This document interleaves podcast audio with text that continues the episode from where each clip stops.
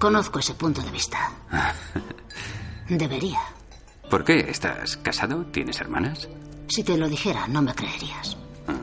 Si hay algo que este curro me ha enseñado es que la verdad es más extraña que la ficción. He oído cosas increíbles, ya nada me sorprende.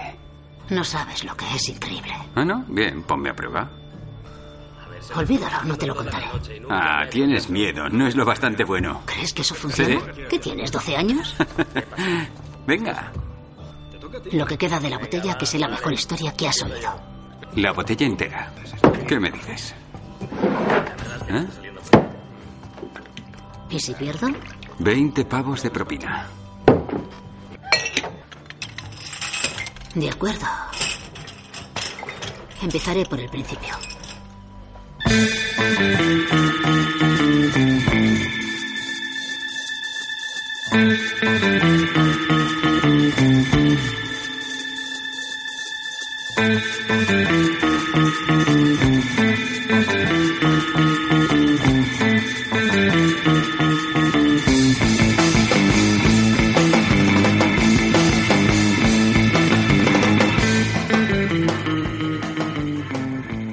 Saludos queridos oyentes Uber Freaks y bienvenidos a un nuevo programa de Los Retronautas, el podcast de los clásicos de la ciencia ficción.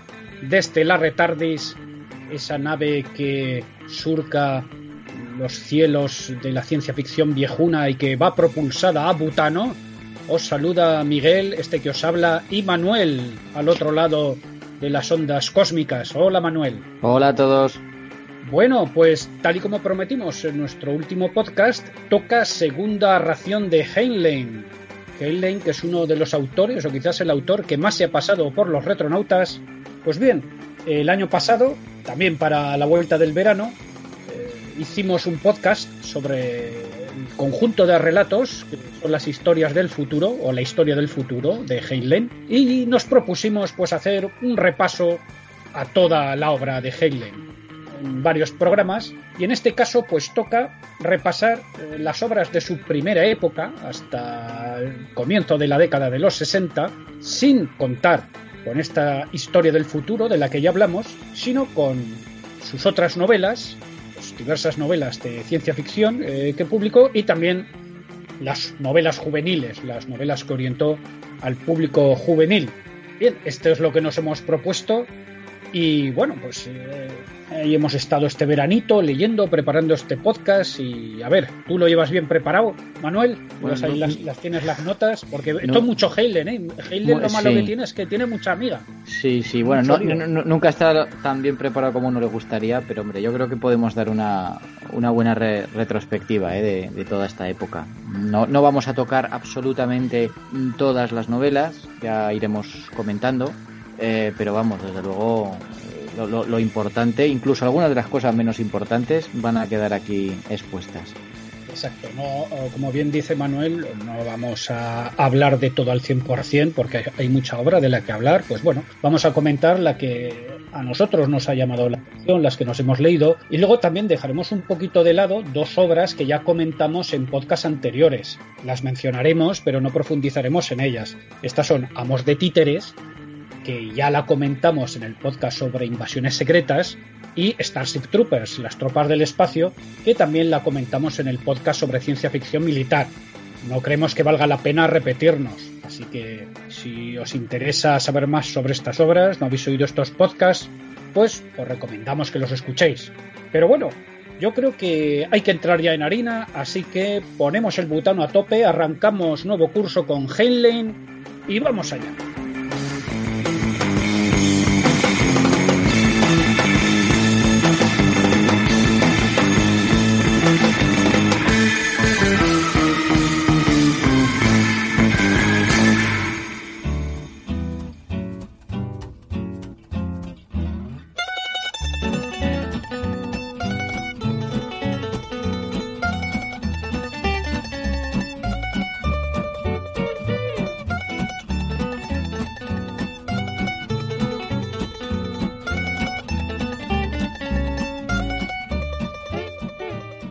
Aquí estamos ya y bueno, también en el anterior podcast eh, dedicado a la historia del futuro de Heinlein hablamos bastante sobre su biografía, Pero bueno, por si acaso vamos a hacer un pequeño recordatorio, algunos puntitos para refrescar, refrescar la materia y así quizás poder contextualizar mejor las obras de Heinlein de las que vamos a hablar. Recordemos que Heinlein nació el 7 de julio de 1907 en Missouri, en esa zona que es conocida como el cinturón de la Biblia, esta zona de fuerte presencia del cristianismo evangélico, que también aparecería o influiría en algunas de sus obras, que es de ascendencia alemana.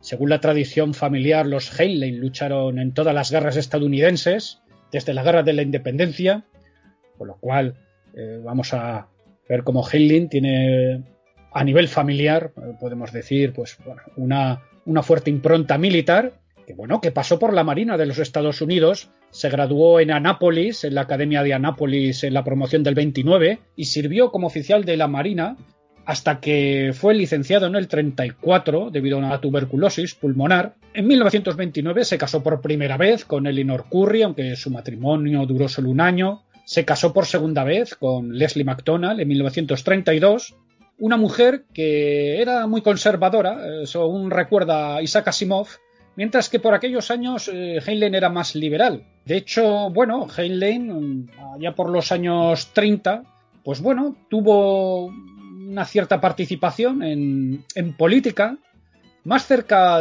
o más próximo a los postulados del Partido Demócrata, participando en una campaña del socialista Upton Sinclair, pero no tuvo fortuna en política. Eh, se presentó para la Asamblea del Estado de California en 1938, pero infructuosamente. No tuvo éxito, así que abandonó la política y bueno, la cuestión es que pasó por un trabajo, por otro trabajo, pero vivían con muy poco dinero. Y al final, eh, pues se animó a recurrir a la escritura para, sobre todo, poder pagar la hipoteca. Dijo, a ver, ¿de dónde puedo sacar dinero? Pues voy a probar a escribir. Y mandó un relato, un primer relato, a la revista Astounding, que, pues bueno, fue publicado en 1939.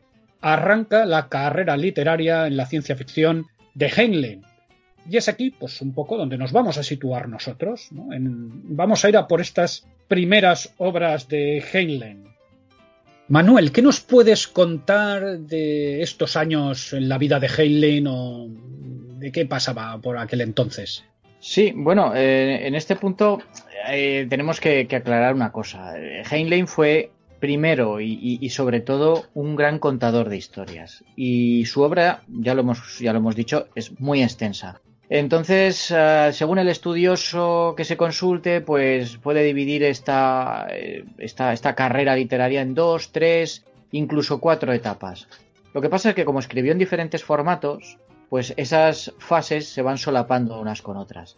Por ejemplo, los cuentos. Él nunca dejó de escribir cuentos. Pero mm, digamos que, este, este, formato es la totalidad de la primera fase. Ya hablamos de él en, la historia del futuro. Porque casi todos esos cuentos fueron integrados en esa cronología ficticia. Una cronología que luego él encontró que, era muy limitadora. Él se dio cuenta de que él mismo se había puesto unas barreras. Mm, tenía que ir pues teniendo en cuenta todo lo que había escrito hasta ese momento lo que tenía en mente. Entonces al final, bueno, pues decidió prescindir de la historia del futuro y empezar a hacer novelas ya eh, más libres. La mayoría de, aquellos cuentos, aquellas primeras narraciones, seguían una fórmula que estaba muy extendida entonces en el género, en, las revistas pulp, sobre todo en, Astounding Science Fiction, ¿no? que es la, la, cabecera dirigida por John W. Campbell, señor al que hemos mencionado muchísimo en este podcast y que seguiremos mencionando porque es, capital. Bueno, esta, esta fórmula la resumió el, propio Heinlein años después, en 1957, dando una definición de, de lo que a su juicio era la ciencia ficción.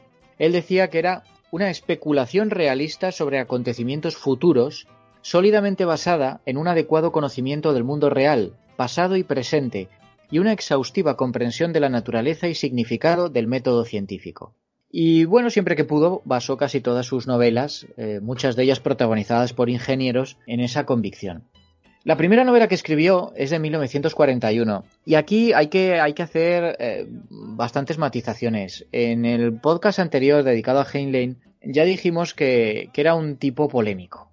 Eh, porque tenía una manera eh, muy particular de ver el mundo, de ver la política, de ver la sociedad, que a veces, muchas veces, ha sido mal interpretada, que ha sido en muchas ocasiones superficialmente analizada. ¿no? A Heinlein se, se le ha ventilado con, con epítetos muy rotundos, pero, mm. pero muy poco matizados.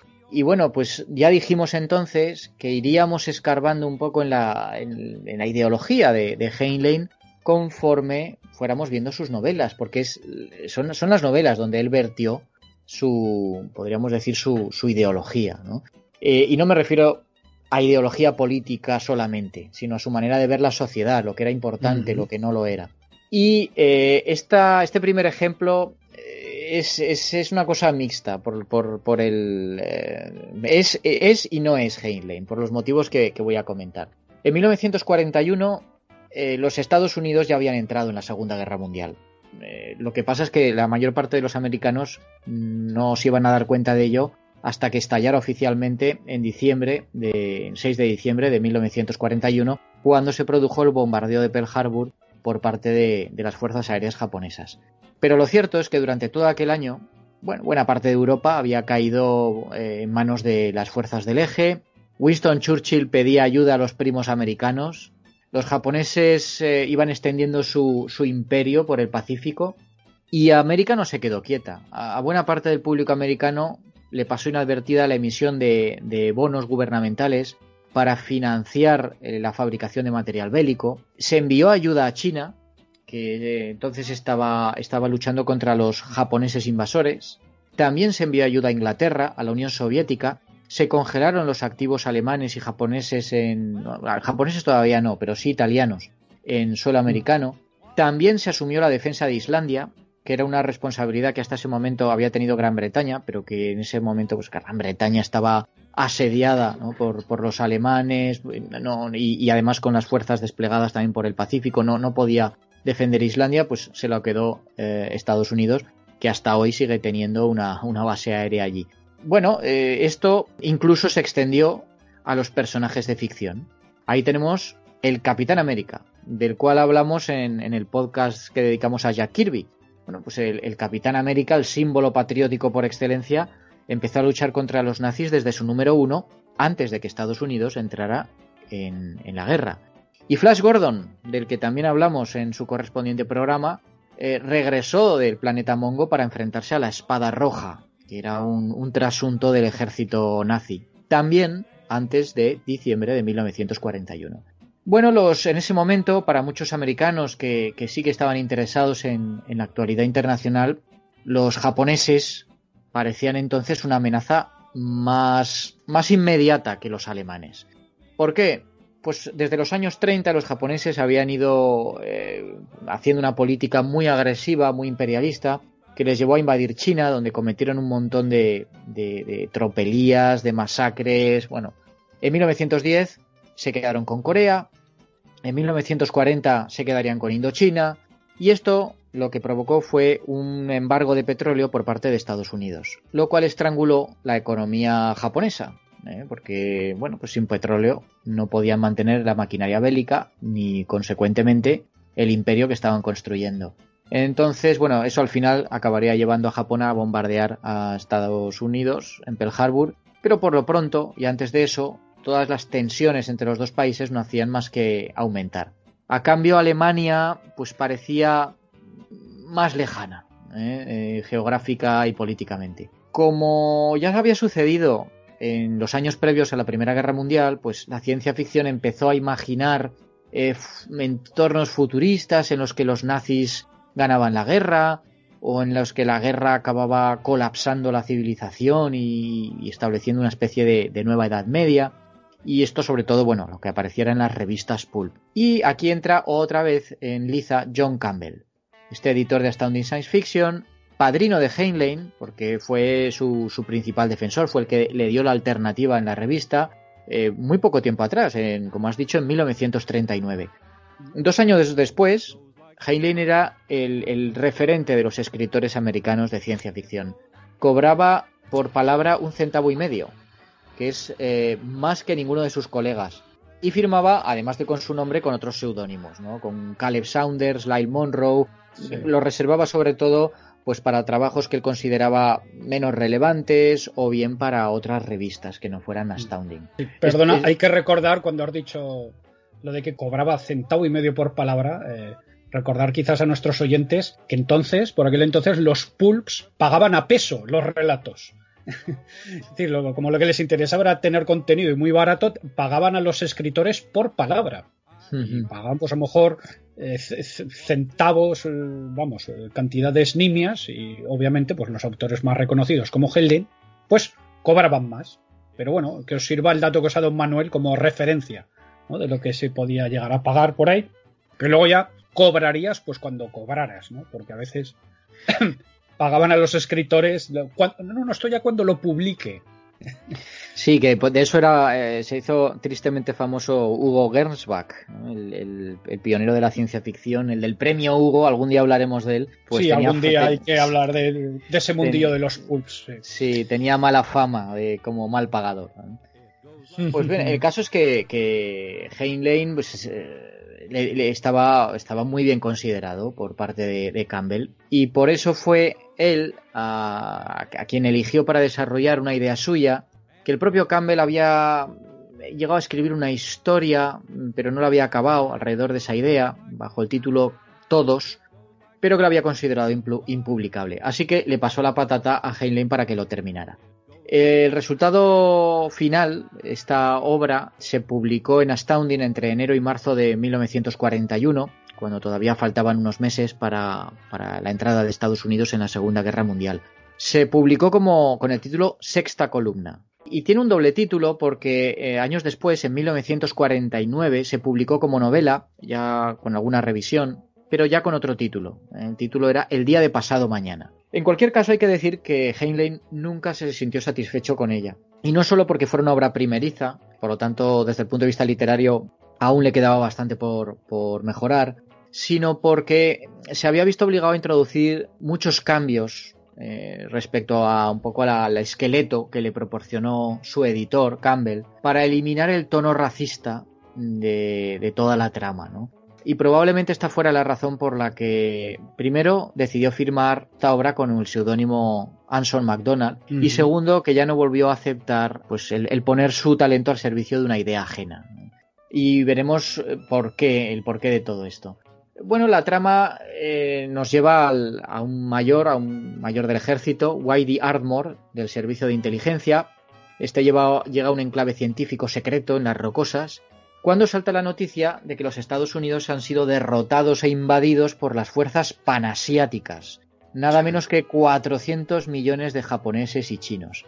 ¿Qué es lo que había Toma. ¿Qué es lo que había pasado? Pues que bueno, siguiendo ese aislacionismo característico de Estados Unidos y en un deseo de protegerse del comunismo que irradiaba de la Unión Soviética, lo que había hecho eh, Norteamérica había sido, pues eso, cerrarse, ignorar deliberadamente todo lo que ocurría más allá de sus fronteras y así pues básicamente Rusia pudo ir haciendo lo que quería. Entonces cayó Europa, cayó Asia, cayó la India, todo bajo la influencia comunista y claro, se, conformó una megapotencia planetaria que tenía a su disposición pues, pues unos recursos eh, de, personas y de, y de, de energía, de, de materiales prácticamente inagotable.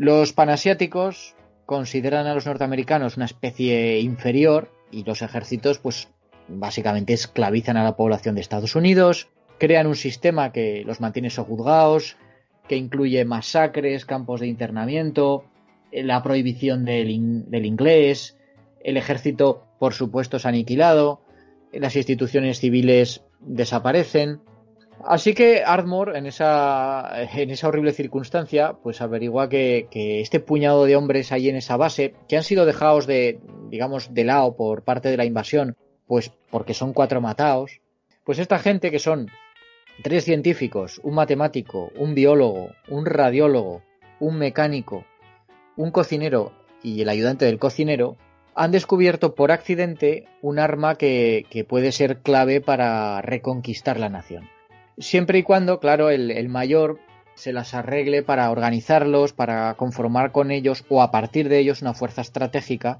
que se infiltre en la sociedad ocupada y expulse a los invasores.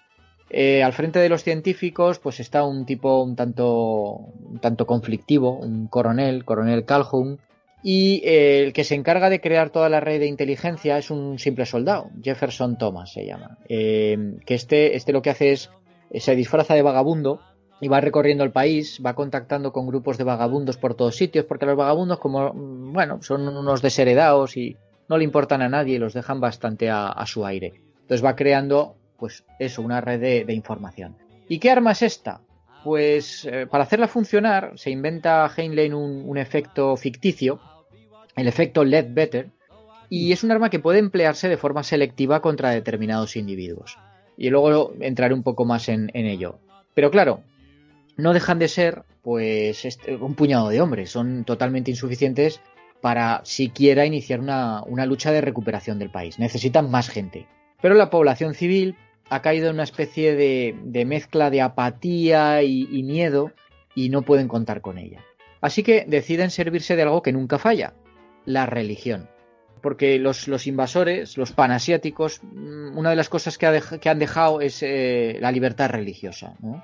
Entonces se inventan una nueva fe y empiezan a fundar iglesias y nombran sacerdotes, lo llaman sacerdotes de mota, eh, por toda la nación. Estos sacerdotes lo que hacen básicamente son, son banderines de enganche. Lo que van haciendo es localizar y reclutar a americanos leales, ¿no? los van integrando dentro de la organización y conforman lo que se llama la sexta columna. En, lenguaje bélico se suele utilizar la, la palabra quinta columna, ¿no? Pues para, mencionar pues esa a un grupo secreto que, su misión básicamente es, es minar al, adversario. Aquí dice, dice Heinlein, tenía que ser algo parecido a las quintas columnas que destruyeron las democracias europeas desde el interior de ellas mismas en los trágicos días que condujeron al desastre final de la civilización europea. Pero esta no sería una quinta columna de traidores que paralizasen un país libre, sino su antítesis, o sea, una quinta columna de patriotas cuyo privilegio sería destruir la moral de los invasores, tornarles temerosos e inseguros de sí mismos. El caso es que esta, esta novela eh, se le ha acusado, y, con razón, de, panfleto racista, pero mm. también de, historia de historia profética, podríamos decir. A ver, aquí a los panasiáticos los, los presenta como un pueblo un tanto indefinido, eh, pero muy racista. Básicamente es unos esclavistas que degradan a los blancos. Eh, por otra parte, el vocabulario que utilizan los americanos en esta historia eh, es, como también muy ofensivo, ¿no? Les, llama amarillos, monos, simios, todo muy, muy, pues eso, muy degradante, que es un tipo de vocabulario que ha sido habitual en todas las guerras. Y de hecho, pronto todos los soldados implicados en, la Segunda Guerra Mundial, los americanos, los alemanes, los japoneses, acabarían inventando sus propios vocablos insultantes para referirse al enemigo. ¿no? América, aunque de manera breve, ya había participado en una guerra mundial, eh, poco más de dos décadas antes, y tal y como estaban las cosas, eh, todo indicaba que acabaría entrando en, el nuevo conflicto, arrastrada, pues, por un lado por la situación en, en Europa, en el este, y la presión imperialista de Japón al oeste. Por tanto, para muchos la guerra era algo inevitable. Y estamos hablando de una época en que la guerra conllevaba el desplazamiento de enormes ejércitos y la invasión de naciones enteras. Mm. Así que, claro, los americanos de lo, que tenían miedo eran de que les invadieran. Que, bueno, hoy esto resultaría un tanto absurdo, ¿no? Que los chinos se pusieran a hacer desembarcos en California. Pero bueno, en, ese momento la guerra se libraba así. En aquellos años, además, pues las, ya lo he comentado, las relaciones internacionales de Estados Unidos con los países asiáticos, pues no, no eran precisamente armoniosas y Heinlein lo que hizo fue imaginar eh, un futuro en el que su país no solo era invadido para apoderarse de los, de los recursos, de las riquezas de, Norteamérica, sino para sojuzgar a la gente, para anularlos completamente. Y claro, eso, ¿por qué pasaba? Por eliminar la cultura y la identidad nacional. En un pasaje del libro comenta, y aún más descorazonador que las desgracias que veía y oía eran los informes sobre la eliminación sistemática de la cultura norteamericana como tal. Las escuelas se hallaban cerradas, no podía imprimirse ni una palabra en inglés. Existía la impresión de que llegaría un tiempo, pasada una generación, en que el inglés sería un lenguaje que no se escribiría, utilizado tan solo por indefensos peones que nunca serían capaces de un levantamiento por la triste falta de medios de comunicación en cualquier gran escala.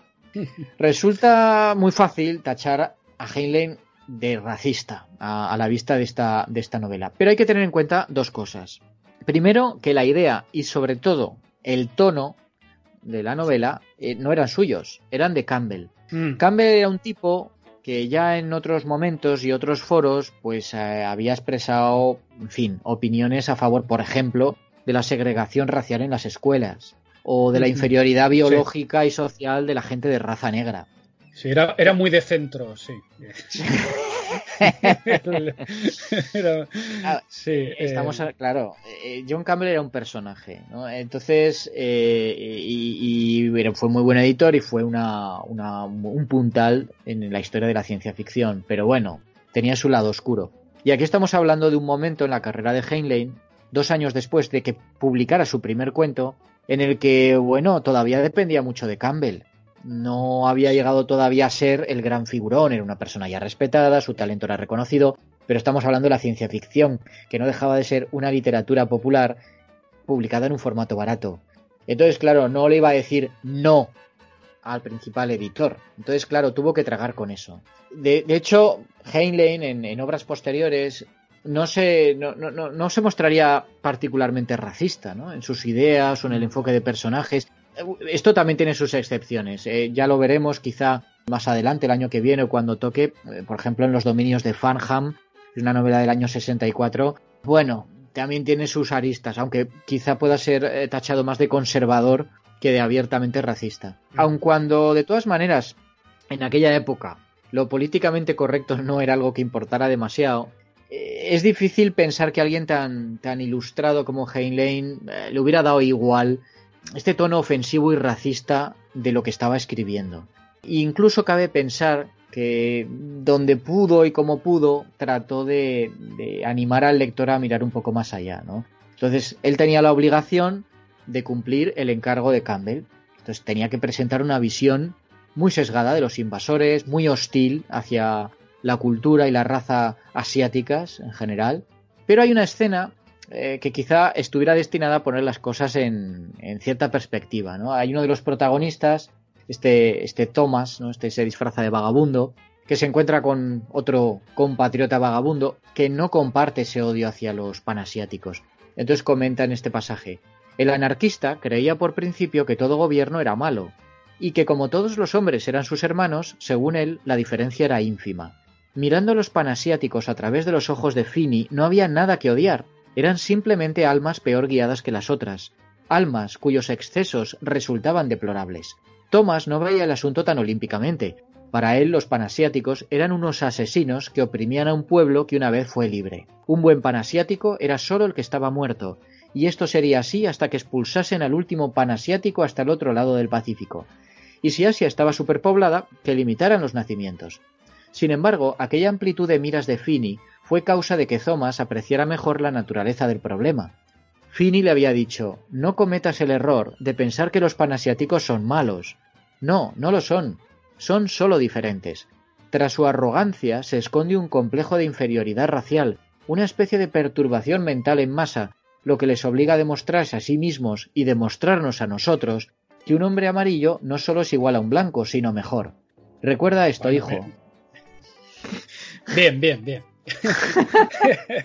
ahí lo ha regalado, yo creo que. Bueno, sí, bueno, eh, lo que pasa es que están. No son malos, solo son inferiores. sí, pero es un intento de, de, excusar, ¿no? Decir, bueno, no es que sea. Poner un poco de arnica ahí, sí. Sí. Eh, hay otro, hay otro pasaje, bueno, pues que mete a un personaje que se llama Frank Mintsui, que es un asiático americano, un tipo leal y valiente. Pero, a ver, eh, lo cierto es que por estos intentos más o menos torpes de, atenuar el, sesgo racista de Campbell, pues no, no, no, no, no lo consiguen, ¿no? Y, no solamente por el tratamiento que da a los asiáticos, eh, sino porque aquí solo hay blancos. O sea, los estadounidenses de otras razas no son mencionados en absoluto. Eh, no hay negros, no hay hispanos, como si no existieran o no contaran eh, para nada. Y, y, todavía, todavía más, no sé si más sangrante, es que este arma que desarrollan los científicos americanos lo que hace es detectar una especie de, imaginario gen asiático y afecta solo a los miembros de esa raza, dejando a los, a los blancos intactos. Bueno, esto es un poco absurdo, ¿no? Porque entonces, ¿qué habrían hecho los americanos en, contra los alemanes? Eh, si con, los que no hay diferencias raciales eh, básicas, pues no, no, podrían haberla utilizado. Relacionado con el arma esta, hay que decir que a Heinlein eh, nunca le asustó pues, una de las cosas más difíciles de la ciencia ficción, ¿no? Es, el imaginar explicaciones científico-técnicas plausibles para los inventos y los avances tecnológicos él eh, tenía la virtud de que no tomaba al lector por, por idiota, pero tampoco lastraba la narración con, con, un montón de detalles llenos de vocablos tecnológicos. Esto solía ser así en sus mejores novelas, pero no, no siempre, y en sexta columna lo consigue a medias. Él toma la decisión de hacer que el protagonista, el mayor Ardmore, no sea un científico. Eh, así que continuamente le está pidiendo a sus compañeros las explicaciones necesarias, ¿no? Y además les, les insta a ir al grano, por lo que eh, Heinlein evita que el lector se distancie demasiado de la historia. Eh, pero lo cierto es que todo este asunto de la superarma es como muy, muy pulp, ¿no? Pero muy pulp del, flojo. Eh, la ciencia que sustenta, y lo pongo entre comillas, dicho artefacto, pues bueno, es que, es una maravilla. O sea, no solamente afecta solo a los, a los asiáticos, que los desintegra, ¿no? sino que puedes, puedes tallar una montaña eh, para que construir un templo a partir de ella, crear oro, eh, aturdir al enemigo, bueno, una cosa es un poco es, se hace de todo, es, es esa, esa fe ciega que se tenía en los, en los años 50, 40 y 50, fe ciega en la, en la capacidad de la ciencia para resolver problemas, ¿no? que a veces llegaba a, a excesos como estos.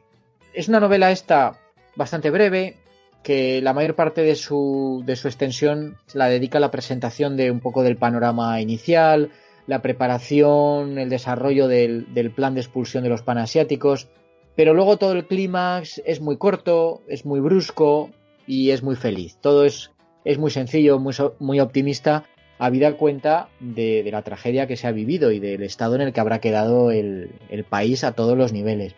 Los, los diálogos son todavía algo primitivos, hay pues eh, exposiciones quizá demasiado largas, sermones muy didácticos. También es cierto que, va introduciendo, va insertando momentos de acción, con lo cual el ritmo eh, nunca llega a morirse del todo. Hay también algunos chispazos de humor que probablemente eh, tuvieran más gracia en la época y, los puedan entender y disfrutar mejor aquellos que, vivieran el mundo de, mediados del siglo XX y, su forma de pensar. Teniendo en cuenta que el público de este tipo de, literatura era sobre todo masculino, pues no es de extrañar que las mujeres aquí tengan poco papel. Eh, por ejemplo, cuando se funda la nueva iglesia no se les permite ordenarse sacerdotisas, eh, quedando eh, simplemente relegadas a, pues a las secretarias, ¿no? Esto es algo que, a ver, no es tampoco culpa de Heinlein, era la mentalidad de la época. No, no creo que hubiera muchas, muchas novelitas de estas de, entonces que tuvieran ah, como protagonistas a, mujeres. La caracterización pues es muy básica, tampoco hay ningún personaje particularmente memorable. Los buenos, que recordemos son los americanos blancos, bueno, pueden tener ciertos defectillos, pero en general ética y moralmente son superiores a, los, a los panasiáticos. Y estos, pues bueno, son malos sin, sin paliativos. Y, encima son malos porque son asiáticos. dan palizas, torturan, maltratan, no tienen ningún tipo de, de piedad. Eh, bueno, esto, esto hoy, claro, nos parece exagerado, caricaturesco incluso, pero probablemente este enfoque responde primero al, temor que ya entonces se tenía a los japoneses y segundo porque aunque esto hoy se haya ido olvidando, em, entonces sí que había noticias del, comportamiento absolutamente brutal y despiadado que había tenido el ejército japonés en China ya años antes, ¿no? Habían utilizado, pues, eh, gas, por ejemplo, habían hecho matanzas enormes. Entonces, bueno, esto, esto en los periódicos aparecía, ¿no? Y la gente de entonces lo, lo tenía presente.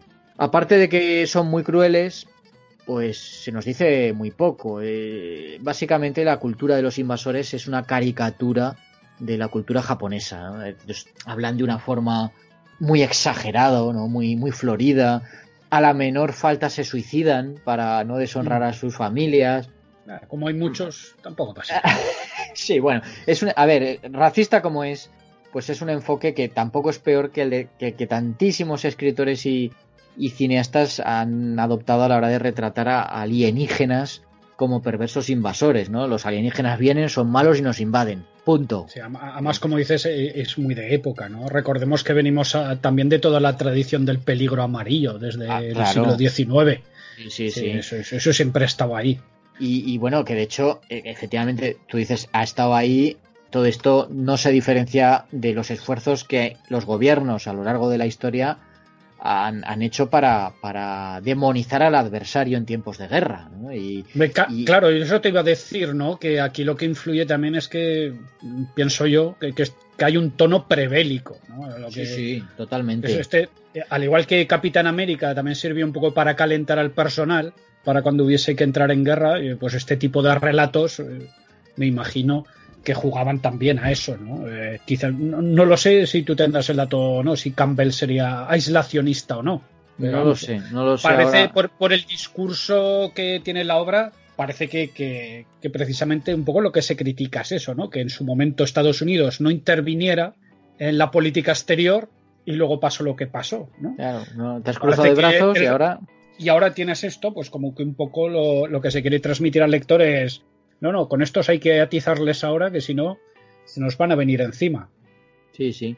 Parece, parece, no sé. Sí, sí, sí, no, no, probablemente van por ahí las cosas. Bueno, el propio gobierno americano, muy poco tiempo después, pondría en marcha pues toda su maquinaria publicitaria, ¿no? En carteles, eslóganes, material propagandístico, pues eh, reduciendo a los alemanes y a los japoneses a, tópicos que hoy resultan ofensivos, pero si tú revisas pues toda la inmensa cartelería de, entonces, pues es que bueno, los japoneses son retratados pues eso, con esa, con esa pinta malvada, ¿no? Y, y sádica y tal. Que esto está muy presente también en los cómics de, de la época, por ejemplo.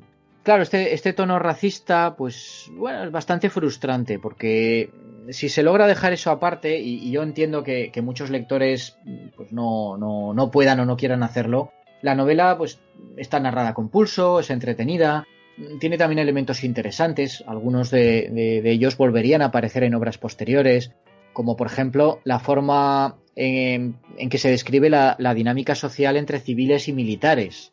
También eh, encontramos ya aquí un tratamiento sobre la religión organizada, que esto se lo trataría Heinlein con más profundidad en Forastero en Tierra Extraña. Algunas de las observaciones eh, relativas a la sociedad o, la necesidad de encontrar algo que salve las fracturas ideológicas, pues son bastante, bastante agudas. Eh, Heinlein siempre fue un autor más interesado en el aspecto social que un fetichista de la tecnología. Y lo que él hizo fue aquí, bueno, y aquí en muchas otras de sus novelas, es utilizar las, ciencias blandas, como la psicología y la, y la, sociología, para hacer avanzar la trama. De hecho, el, mayor Ardmore, que es el responsable, quizá el protagonista, pues este eh, no es no era militar, en realidad su pasado profesional eh, estaba en el mundo de la publicidad.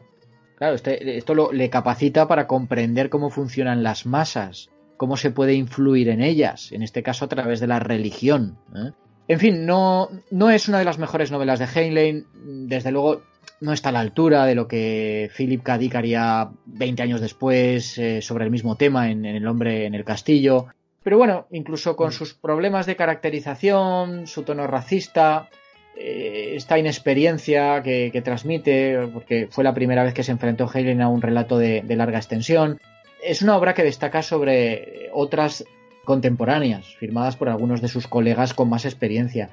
Y de hecho, fue bien recibida por, los críticos, tanto en su primera publicación en revista en 1941, como en su reedición ya como novela a finales de esa década.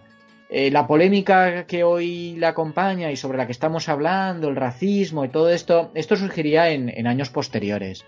Eh, mm. Además, el libro tiene cierto interés histórico porque eh, apareció, como he dicho, poco antes de que los japoneses atacaran Pearl Harbor.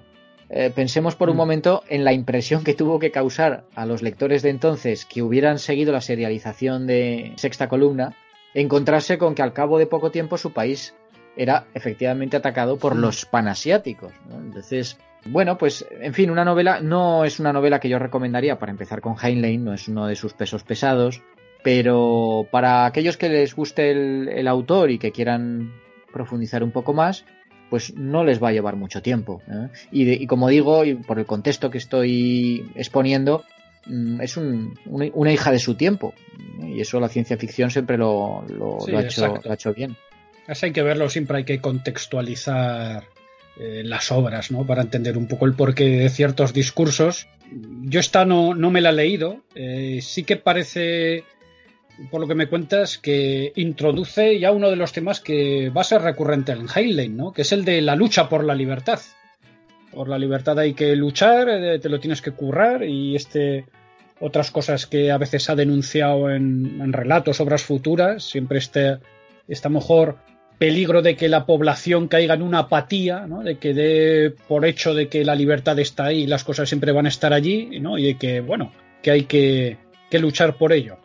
Sí, porque es un, eh, tema que es recurrente en la obra de Heinlein. Sí, sí, es, eh, siempre me mantuvo, sí. sí. que mantuvo siempre a lo largo de su vida una, una línea libertaria, pero eh, su postura mm.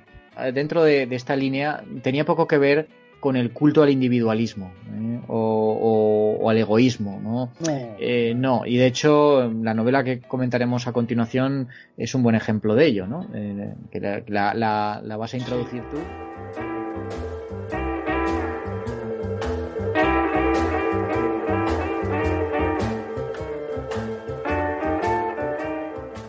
Ya estamos en 1942.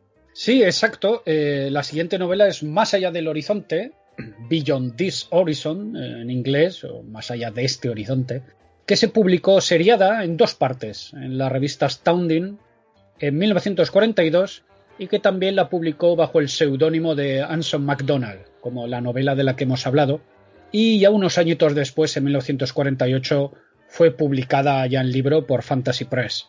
Esta obra, eh, el año pasado, en 2018, recibió el premio Retro Hugo, premios con los que nosotros no tenemos nada que ver. ¿eh? En fin, son estos premios Hugo que se dan como a posteriori para obras anteriores a los premios Hugo. ¿no? En fin, ¿de qué va? ¿De qué va más allá del horizonte? Pues bueno, aquí nos encontramos en un mundo futuro en el que se ha llegado pues, a una cierta utopía. Las necesidades materiales de los ciudadanos están cubiertas por una economía próspera controlada por el Estado, es una sociedad en la que se ha mejorado la raza mediante una serie de controles genéticos de tipo más bien mendeliano. Eh, podemos decir que como a la vieja usanza, ¿no? no interviniendo tanto directamente sobre los genes, sino bueno, cruzando a los mejores ejemplares de la especie y logrando con ello eliminar pues diferentes taras y enfermedades pues poco a poco con el paso de las generaciones. En un momento, en un momento dado de la novela, se menciona que hubo unas garras genéticas contra un gran Khan. Aquí tenemos de nuevo la amenaza amarilla, los cuales, pues eh, se nos comenta que llegaron a crear mutantes especializados en diferentes tareas, pero que bueno, que mm, acabaron perdiendo esta guerra y terminaron desapareciendo. Sí, si me perdonas con, esto únicamente, que uno, uno tiene que preguntarse si, si, esto sirvió de inspiración para el gran villano de la franquicia Star Trek, ¿no? Khan Noonien Singh y sus, y sus guerras genéticas. porque, también, se habla de ello, exacto, sí señor, bien por ahí. ahí dice, hay un pasaje relacionado con esto que dice, el imperio del Gran Khan fue una reversión a una forma pasada de moda, el totalitarismo. Solo bajo el absolutismo los experimentos genéticos pudieron haber sacado a la luz al Homo Proteus, ya que se requería una total indiferencia al bienestar de los individuos. Hicieron seres humanos a la medida, si así puede llamárseles, de igual forma que nosotros construimos edificios. En tal situación, justo poco antes de la Segunda Guerra Genética, engendraron unos 3.000 tipos distintos, incluyendo a los hipercerebros, las matronas casi desprovistas de cerebro, los inteligentes y repulsivamente bellos ejemplares de vacas hermafroditas y los neutros mulos. O sea, que, esto de las guerras genéticas y, el malvado Khan y tal, pues yo cuando leí esto de, en esta novela digo, joder, no, no puede ser casualidad. No, no, yo creo que hay demasiada coincidencia entre el nombre de Khan y lo de guerras genéticas. Sí. Yo creo que tiraron de ahí. En fin, pues eh, curiosamente, en esta sociedad aparentemente supercivilizada, sus ciudadanos todavía portan armas a ver, uno puede pasar de esto ¿no? y llevar lo que llaman una placa de paz, pero entonces como que quedas un poco mal ante los demás, como una especie de ciudadano inferior. Y vamos, no solo llevan estas armas como decoración, sino que pueden llegar a usarlas en duelos por diferentes motivos, casi un poco a nivel decimonónico. Este tema de las armas parece ser que fue introducido a sugerencia de Campbell, también el editor, que he querido leer en algún lado. No sé tú si tienes este dato, Manuel. Sí, sí, eh, vamos a ver. Mm, eh, efectivamente, eh, escribió la primera parte de, esta novela bajo encargo de Campbell. Y mm. todo lo que es su estructura, su atmósfera, son muy pulp. Eh, todo el tema, ya lo comentarás, de la conspiración, la sociedad secreta. Bueno, esto, esto es muy pulp. Y Campbell también metió aquí la idea esta de que una sociedad armada es una sociedad educada. Es una noción bastante extraña que se intenta justificar con algunas anécdotas y, frases como la policía de un estado nunca debería ser más fuerte o estar mejor armada que los ciudadanos. Bueno, esto, esto nos ah, puede parecer insensato, ¿no? Eh, pero Heinlein trasladó también la idea de su jefe que esta parte de la novela ha sido citada por legisladores estatales de Texas y Florida para proponer que todos los ciudadanos vayan armados. Claro, esto, como sería de esperar, y así lo hace ver también Heinlein, eh, semejante medida conduce a lo contrario de lo previsto por el propio Campbell. Es decir, que, que cuando la gente reacciona de forma violenta porque están borrachos, porque pierden el control de los nervios, lo que hacen es utilizar las armas en lugar de los puños. Y por eso, en esta sociedad, pues, pues eh, a menudo se producen duelos eh, entre otras cosas porque como tienen todo el tema eh, material cubierto, todos pueden vivir como si fueran millonarios, pues no saben qué hacer. Y entonces este tema de las armas, pues como que les, como que les pone. Y encima, a quienes deciden no llevar armas, y tú bien lo comentabas, pues como que mm, son considerados como un estrato social inferior, ¿no? Entonces eh, crea una brecha social. De todas formas, mm. hay que decir que este es un tema en el que, bueno, probablemente porque Heinlein no comulgaba con las ideas de Campbell, pero tampoco quería contrariarlo, pues al final esto lo deja de lado, no, no profundiza y a mitad de trama, pues todo el asunto este de las armas se queda, se queda un tanto arrinconado. Hay unas cuantas eh, circunstancias en las que se ve esto pero, pero vamos, eh, sobre todo es muy curioso verlo, sobre todo quizás para nosotros, ¿no? Eh, que vivimos en una sociedad civil desarmada, pero hay que, hay que tener en cuenta pues que en Estados Unidos el tema de las armas en la sociedad civil pues está muy presente, ¿no? Y, fijaos pues que este debate pues eh, todavía continúa a día de hoy y bueno, siempre sigue ahí. Y luego, disculpa, solo un, una apunte más. Sí, por supuesto. En, en, el tema este de esta doctrina eugénica, ¿no? Eugenésica, Claro, sí, da lugar a una sociedad utópica. Los individuos, pues a base de cruces, no de manipulación de los embriones. ¿Eh? no, no, esa, es la vieja usanza. Exactamente, ir, eligiendo, ¿no? Pues, pues eh, individuos con las mejores características posibles. Bueno, pues esto sí crea una utopía, pero también aparecen aquí eh, los ciudadanos que no son producto de la selección genética. estos les llaman los controles naturales. Y les llaman así porque sirven de, base mínima sobre la que comparar las mejoras del resto. Entonces, es, una especie de minoría que, es considerada casi como seres inferiores. Los tratan muy bien, pero un poco como por lástima, ¿no? Hay un pasaje en el que dice, es preciso tener un cuidado impresionante para manejarlos. Pobrecitos, están sujetos a infecciones. No nos atrevemos a dejarles que se revuelquen por el suelo con los demás, cualquier rozadura y puede ocurrir algo peligroso. Tenemos que esterilizar hasta el alimento que toman.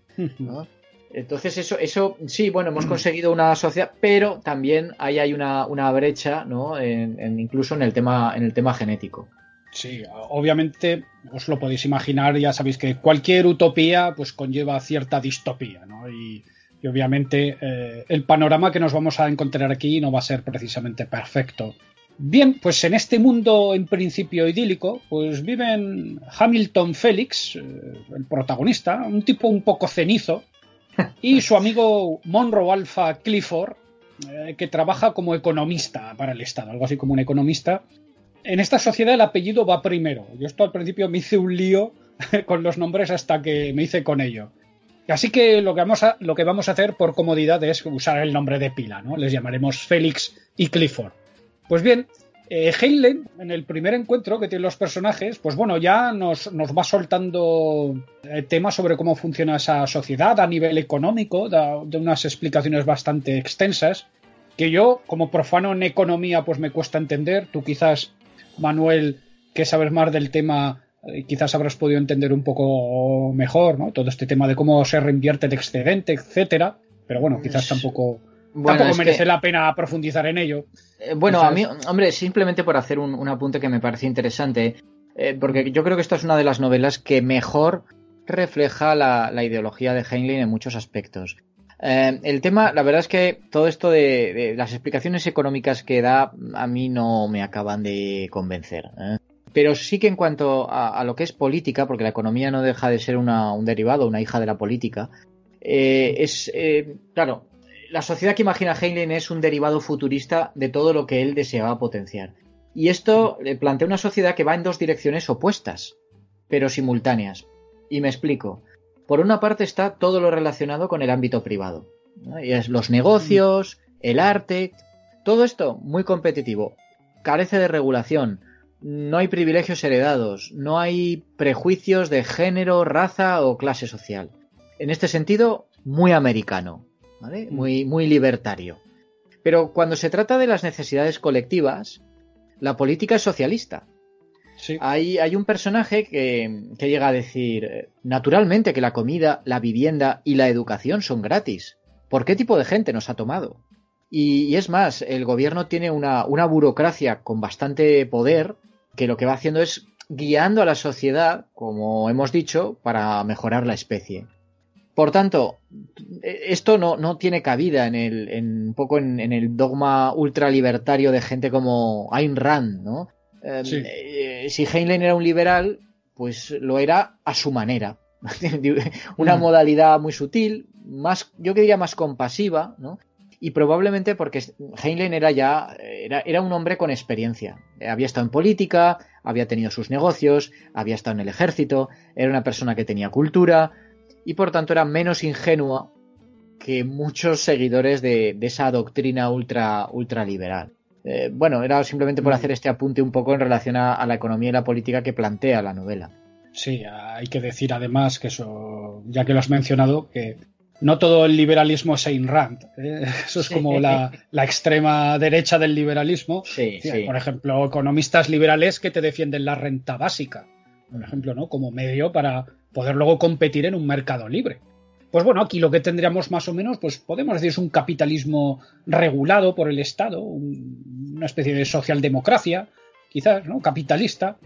Bueno, la cuestión es que, como os he dicho, bueno, en esta primera conversación, cuando nos presentan estos dos personajes, pues hay algunos guiños curiosos sobre esta sociedad futura que yo imagino que causarían cierta sensación de extrañeza entre los lectores.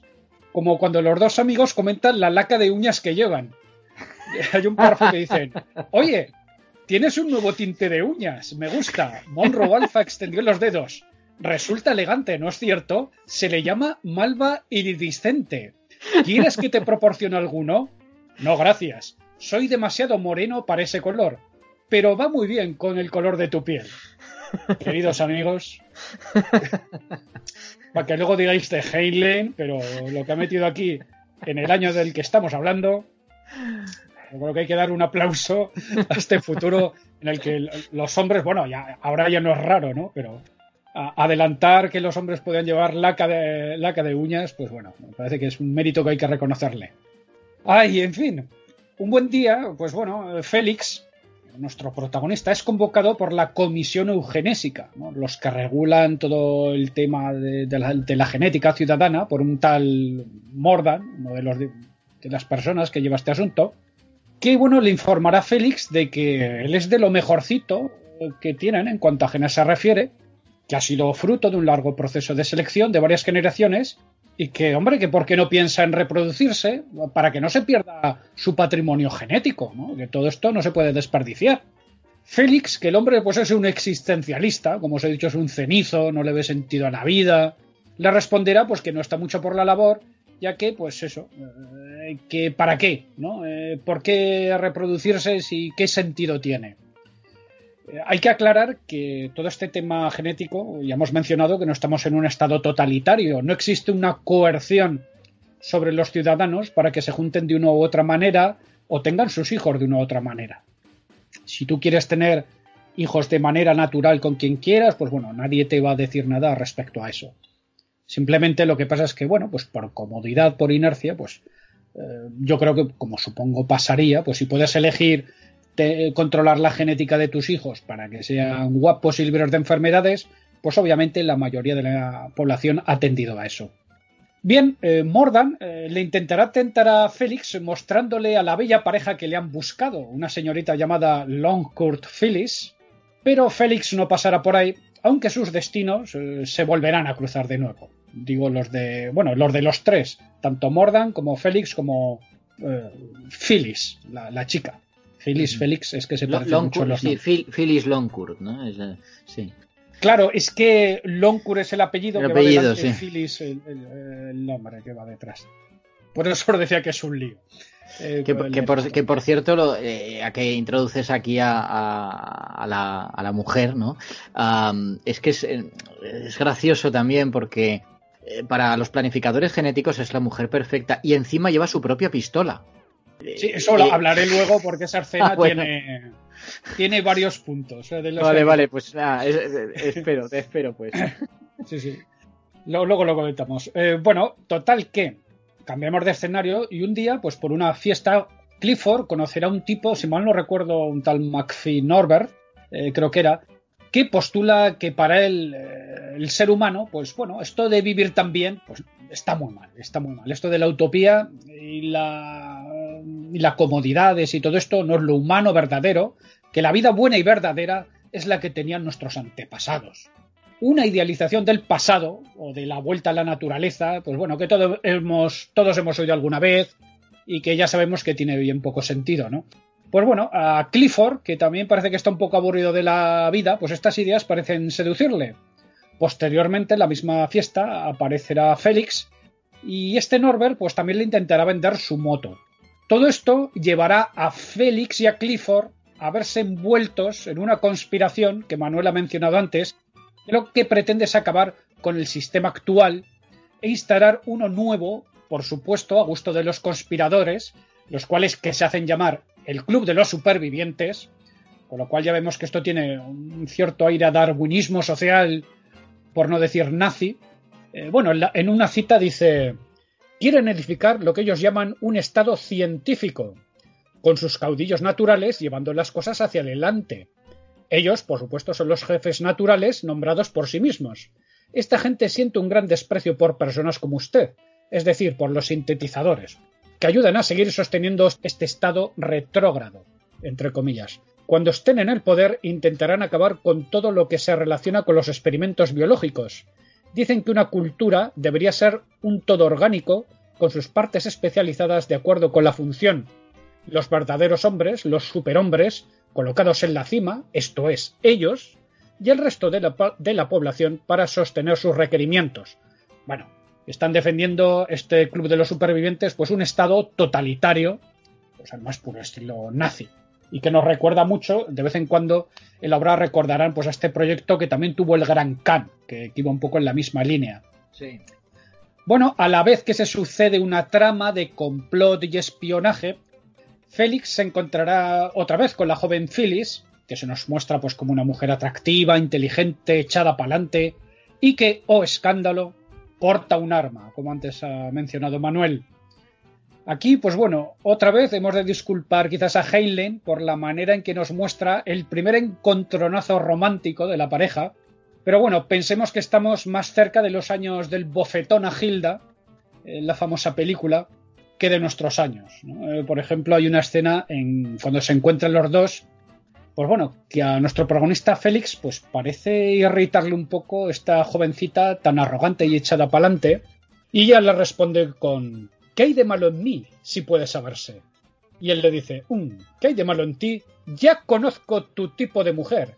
Eres una de esas mujeres independientes, entre comillas, ansiosas de reclamar todos los privilegios de los hombres, pero ninguna de sus responsabilidades. Sí, puedo verte dando vueltas por toda la ciudad, ufanándote de llevar ahí esa pistola al costado, pidiendo todos los derechos de un ciudadano armado y buscando pelea con la serena conciencia de que nadie responderá a tus bravatas. ¡Puaf! Me pones malo solo de verte. Ella permaneció tranquila y erguida, pero en su semblante se reflejaba una fría determinación. Eres un inteligente juez de la gente, ¿verdad? Ahora escúchame un momento. Yo no he sacado nunca esta pistola, excepto para practicar con ella, hace años. Yo no voy a ninguna parte insistiendo en que se me concedan ningunos privilegios, y soy tan escrupulosamente cortés como el más valiente. Entonces, ¿por qué llevas pistola? le dice Félix. ¿Hay algo de malo en que una mujer prefiera la dignidad de los ciudadanos armados? No me gustaría que me dejaran en el sitio de un disparo sin poder defenderme, como si fuera una criatura. Así reclamo tales derechos y voy armada. ¿Qué hay de malo en ello? Pues bueno, la cosa acabará con Félix eh, dándole un cachete en las nalgas. A lo que ella le propinará un fuerte mordisco y bueno, una cosa llevará a la otra y, y bueno, acabará en sexo. Y, y pasión y una relación. En fin, luego al final Félix beberá los vientos por Félix. ¿eh? Pero bueno, aquí vemos un poco este discursito de que ahora ya solo faltaría meter la palabra feminazi o algo así, ¿no? Sí, bueno, a, esta chica, a ver, estas mujeres eh, independientes y ¿de qué vais? ¿no? Y además querrás votar y todo. En fin. bueno, Lo que os digo, pues de la época. ¿eh? Por eso he dicho que eh, hay que ver en qué años estamos, eh, años 40, uff, uff. Eh, en fin, eso, pues eso, hay que ver esto, este, estos párrafos como un reflejo de, de, lo que había entonces, ¿no? De que la mujer tiene que estar en casita, en la cocina, no meterse mucho, aunque como ya comentamos en el podcast pasado, Helen se casó con una señora de armas tomar, con mayor grado militar que él, más títulos que él y más idiomas que él y que te ayudaba mucho en sus obras. Sí, científica y deportista, además, sí, sí. sí, sí. que corría más que él también, o sea, eh, les superaba en todos los lados. Más de derechas que él también. Hasta en eso le superaba. Con lo cual, bueno, eh, ya veremos. Luego, eh, Heinlein, eh, como vimos también en las historias del futuro, irá también progresando en este aspecto ya tendremos mujeres fuertes ya con todo el derecho, ¿no? Y no, pues bueno, este personaje de Phyllis que se crea como con una patita en cada lado y sobre y sobre todo, pues bueno, este discursito de Phyllis pues un poco machista ¿verdad? para los ojos de nuestra época. Sí, desgraciadamente me temo que, hay bastantes miembros de la comunidad masculina que seguirían haciendo el mismo tipo de comentarios, pero bueno. Bueno, ahí seguimos, ahí seguimos. Sí. Cuando dicen que está ya todo hecho, pues ya podéis ver que, bueno, que desde los años 40 mucho de este discurso no ha cambiado. En fin, por otro lado, eh, aparecerá en la trama un hombre que viene del pasado, un tal J. Darlington Smith, que ha estado dentro de una especie de un campo energético eh, por el que no pasaba el tiempo, que paralizaba el tiempo, creo que desde los años 20 o 30, ahora no recuerdo bien, y que, pues bueno, eh, logran desactivar el campo en este momento y bueno, este hombre realmente no tiene mucho papel en la trama, salvo de desautorizar las opiniones de los conspiradores, porque como os hemos comentado, pues bueno, estos creen que en los tiempos pasados, pues cuando el hombre vivía en entornos más naturales y menos controlados por la ciencia, pues todo era más auténtico y mejor. Y entonces, pues habrá una escena en que el líder de este club de los supervivientes se entrevistará con él y este, claro, el hombre del pasado le responderá, le dice, si, usted piensa que hay algo de romántico deseable per se en vivir feliz sin las comodidades de la civilización, lo creo totalmente equivocado. Lo que usted hablaba acerca de ese hombre noble y primitivo y autosuficiente es una utopía. Si tenía que derribar un árbol, necesitaba un hacha. Cuando necesitaba matar un ciervo, tenía que adquirir una escopeta. Nunca hubo, y creo que nunca lo habrá, una criatura sencilla como esa que usted ha descrito antes. Aquel hombre era un salvaje, con la suciedad extendida por todo su cuerpo y los piojos picándole la cabeza. Tenía que trabajar 16 horas diarias para poder sobrevivir. Dormía por lo general en un sucio jergón o en pleno suelo. Desde este punto de vista, este hombre estaba solo a dos pasos de distancia del animal. Es un discurso, como hemos mencionado, pues que una vez más tira por tierra, pues bueno, todas estas utopías, podemos decir, de vuelta al pasado, de vuelta a la naturaleza, ¿no? De, que antes todo era más humano, pues bueno, más humano, pero más miserable, podemos decir, ¿no? En el pasado, si algo había, es miseria, y como creo que hemos mencionado en algún otro podcast, pues solo tenéis que viajar pues, a algún país más pobre que en el que vivís, pues para ver, ¿no? Cómo vive la gente y preguntarles, pues, y, ¿qué tal? En fin, no quiero destripar mucho más de la trama. Hay una primera parte de esta obra que se centra en la resolución de la conspiración, para luego pasar a una segunda parte que ya es de un tono muy diferente, con menos acción, más reflexión, en la que Heinlein divaga sobre el sentido de la vida, la dirección de la evolución humana y que hay pues más allá de ese horizonte ¿no? que menciona el título. Y no sé, la verdad, parece, se, publicó en dos partes en Outstanding y la verdad es que parecen dos libros diferentes aunque hay personajes eh, que siguen el hilo, pero la primera es una parte muy pulp, con acción, con una conspiración, y la segunda pues es una parte, os digo, más reflexiva, apenas hay acción, sino que hay mucho diálogo, mucha conversación. No sé tú qué, opinas, Manuel, a este respecto. Hay gente que le gusta más la segunda parte, eh, más que la primera. Quizás la segunda parte es más discusiva, aporta más ideas pero no sé. sí, es, eh, yo creo que, esto es una muestra de un poco de, la bisoñez de, de Heinlein ¿no? Mm. en este punto de su carrera. Hay una cierta falta de cohesión general. Eh, tienes dos, como dices, dos partes que son demasiado diferentes. Y luego además el clímax, que tendría que ser pues la resolución de todo este asunto de la sociedad, de la conspiración, de la sociedad secreta, pues es que esa mitad de trama y luego la historia se prolonga a partir de ahí de una manera un tanto forzada. Además, aquí es como si hubiera intentado abarcar demasiadas cosas y las hubiera encajado todas ahí, ¿no?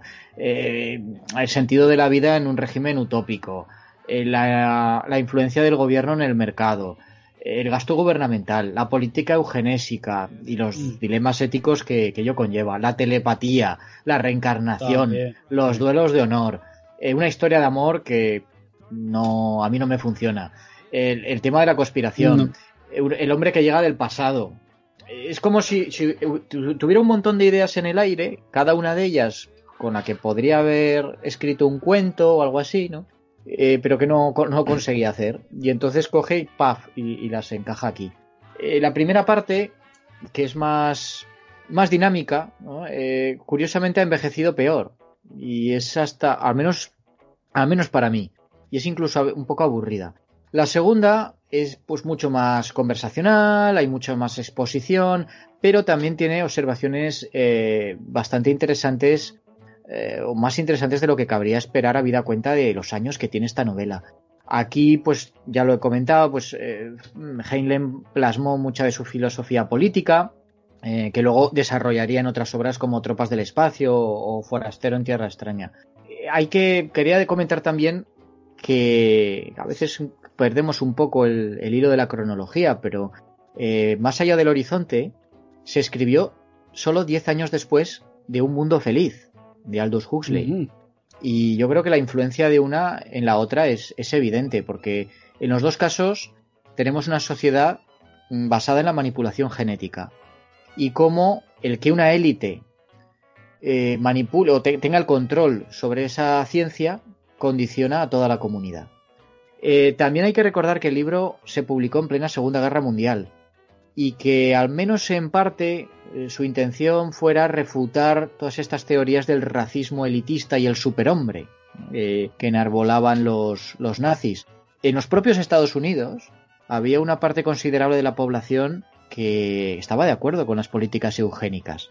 Puede que, rechazara los, métodos de, Hitler, pero es así, o sea, había... Sí, hablamos en algún podcast anterior, ¿verdad? De este tema. Puede que el de la, en el de la, puede que en de la superpoblación, puede ser, no sé, pero sí, me, suena me, acuerdo que comentamos que, bueno, que efectivamente se, se llegó a practicar pues esterilización a deficientes mentales, gente con síndrome de Down, o sea, esterilizaciones quiero decir involuntarias, ¿eh? de llevarlos sin su consentimiento a una clínica, esterilizarlos y tira para adelante, ¿no?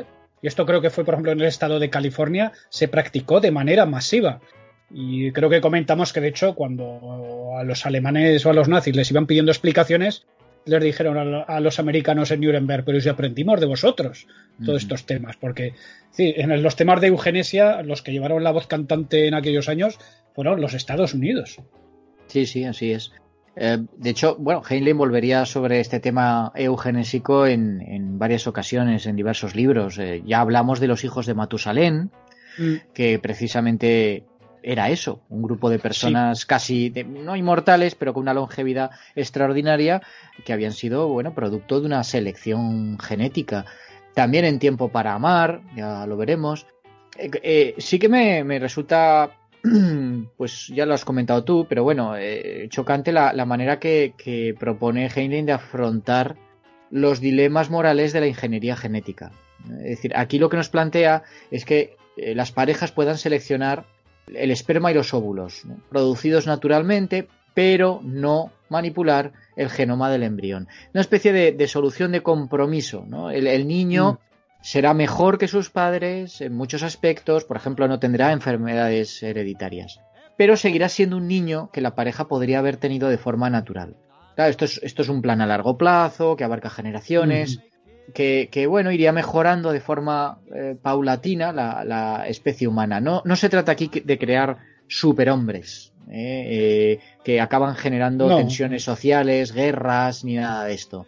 Sino, bueno, eh, la eugenesia aquí, que, hoy la, vemos de una manera como muy, uy, esto, esto es una cosa muy, muy agresiva, esto es muy controladora. Aquí la plantea como, como una cosa relativamente sencilla, tal y como es que, cada generación de niños sea lo más inteligente, lo más sano y lo más fuerte que sus padres pudieran haber engendrado. ¿no? Eh, un mm. poco forzar la ley de las probabilidades a favor del individuo. Y bueno, eh, yo creo que, lo más interesante de, la novela, porque a ver, admitámoslo, es decir, la, trama es bastante previsible, eh, la caracterización pues es, flojilla, eh, la estructura ya lo he comentado, pues es de un escritor que está todavía intentando encontrar la manera de que sus relatos largos funcionen. Yo creo que lo más interesante es eh, un poco el, desafío intelectual que, que, que Heinlein propone al escritor, ¿no? Es decir, aquí tienes unas tesis, yo veo, veo las cosas de esta manera, y poder debatirlo, ¿no? Eh, precisamente esta, esta llamada a la reflexión para poder encontrar el mejor camino hacia el futuro es, el corazón de la mejor ciencia ficción. Es, una cosa mucho más sofisticada que, todas esas distopías simplistas, los escenarios apocalípticos llenos de tópicos y eh, bueno, por eso fue Heinlein tan, tan grande. Y, de hecho yo creo que esa también, o al menos en parte, fue la razón por la que, como has comentado, ganara un premio Retro Hugo en 2018. Bueno, supongo que, es por lo interesante de esa polémica filosofía política que encontramos aquí sus raíces, aunque luego las desarrollaría con, mayor profundidad en otras novelas bastante mejor estructuradas.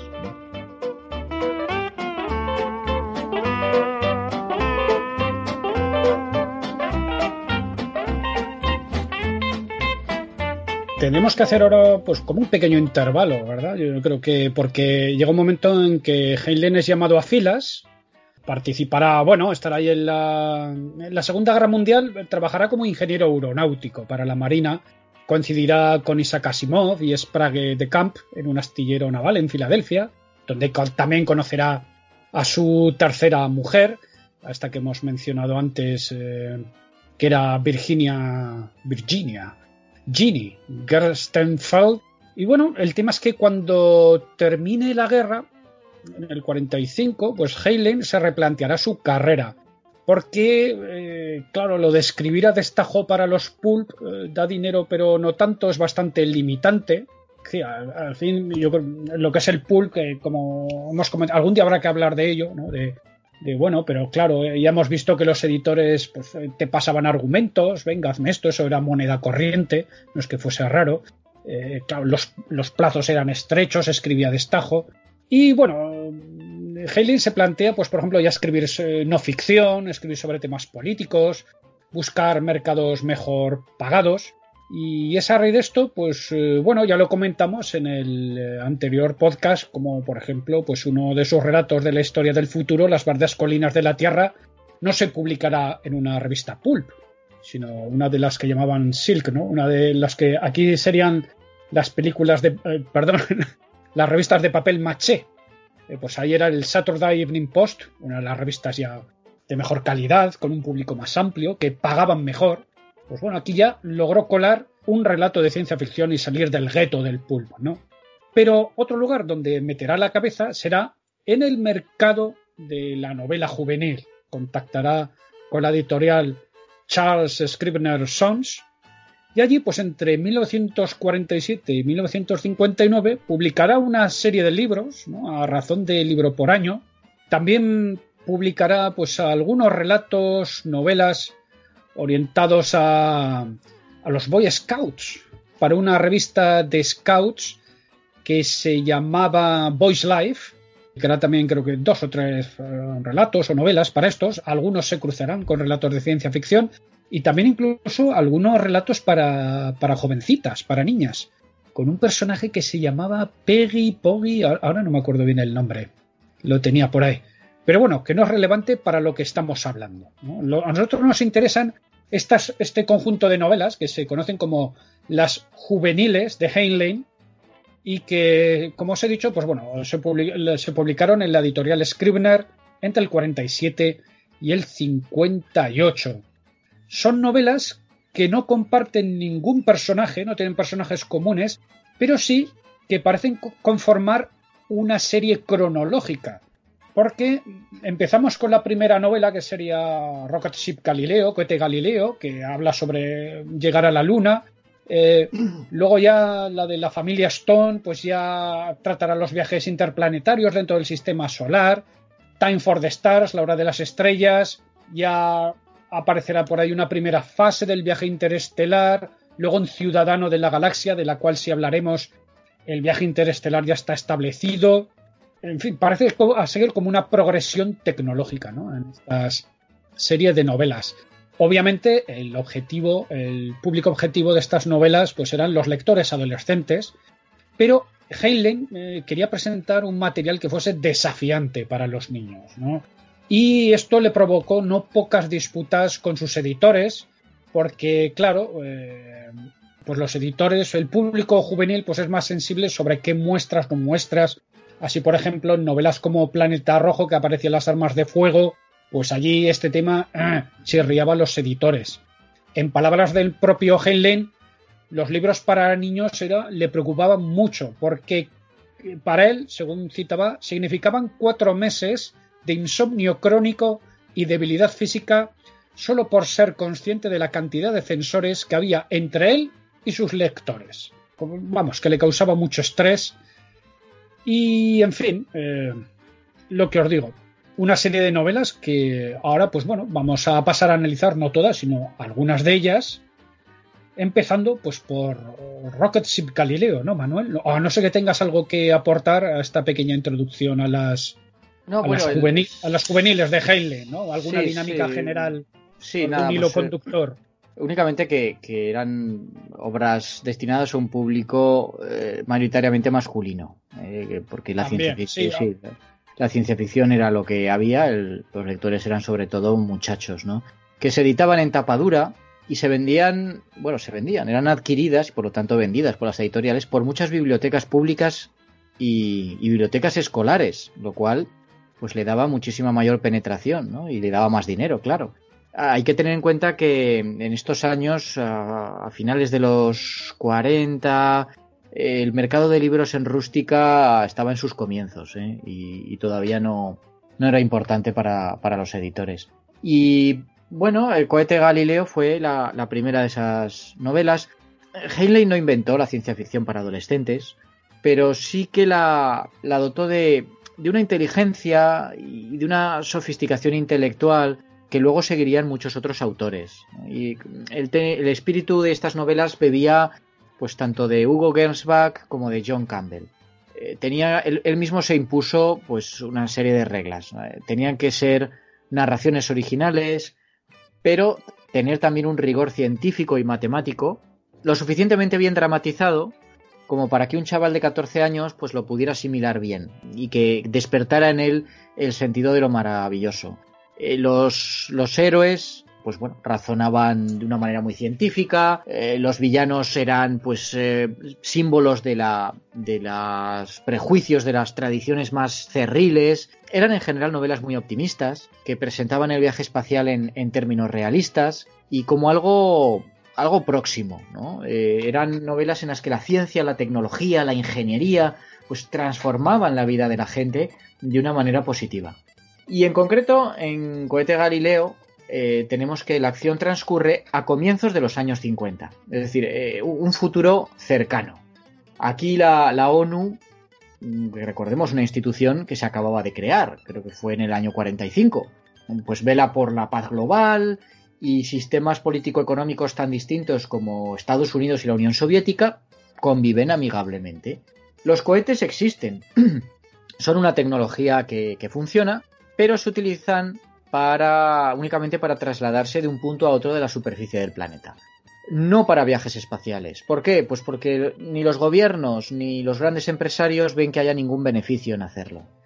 Entonces, en ese mundo hay tres, jóvenes. Eh, son, bueno, pues hijos del magnífico sistema educativo americano que imaginaba Heinlein y miembros de un club juvenil de cohetes. Eh, sus nombres eran Ross Jenkins, Art Miller y Maurice Abrams. Bueno, estos lo que quieren es fabricar su propia nave. Entonces hacer un prototipo y resulta que la nave explota durante las pruebas y aparece un hombre inconsciente en, el límite de, de la zona donde están ensayando. Parece ser que le ha, golpeado en la cabeza un, fragmento del cohete. Pero bueno, por suerte para los muchachos, pues este tipo resulta ser el doctor Don Cargraves, que es tío de, uno de ellos, el tío de Art, y es uno de estos científicos, ¿no? Mad Doctors, pero bueno, uno de estos eh, excéntricos, ¿no? Muy brillantes, pero muy rarunos. Un tipo que ganó el premio Nobel.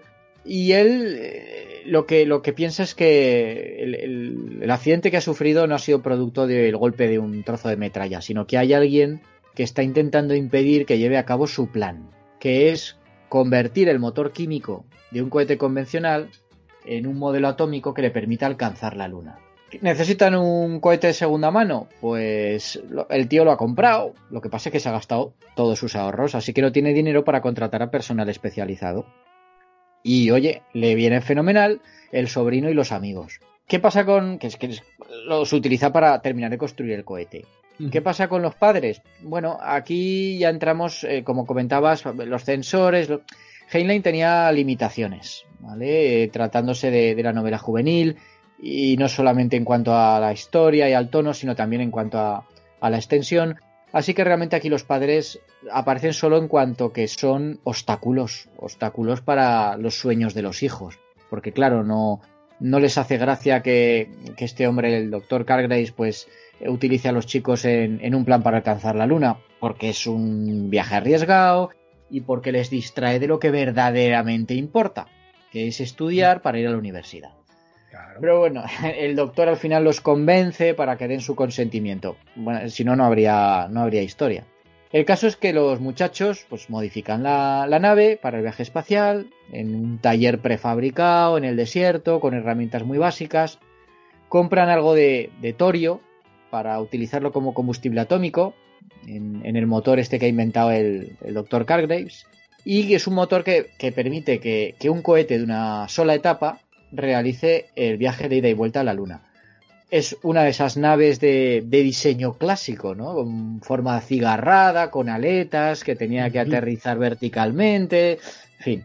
Los dos primeros tercios del libro eh, lo que hacen es detallar los preparativos de la misión y los intentos de los villanos de turno para, sabotear los, los trabajos. Y el último tercio narra cómo los muchachos llegan a, llegan a la Luna, lo que pasa es que es una luna que es bastante, bastante diferente a la imaginada por los astrónomos.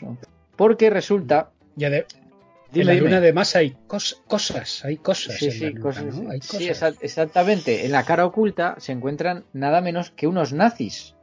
Ah, ya está. Nazis en la luna. Eh, que alguien creía que esto era nuevo. ¿eh? Eh, ah, puede, que, puede que fuesen los primeros nazis en la luna, no lo sé. Pero pero ahí estaba pues la idea, amigos. Bien. Pues sí, señor, porque eh, habían llegado allí años antes ¿no? y, su plan era bombardear la Tierra hasta que se someta a su, a su tiranía. Bueno, los chicos consiguen salir con bien del trance, tienden una trampa a los que intentaron destruir el cohete, roban la nave de los nazis, engañan al, al malvado líder para que les enseñe a pilotarla y, encima, por si fuera poco, descubren unos túneles en el subsuelo, eh, eh, supuestamente excavados por, los nativos del satélite miles de años atrás. y bueno, y terminan regresando a la Tierra para ser recibidos como, héroes.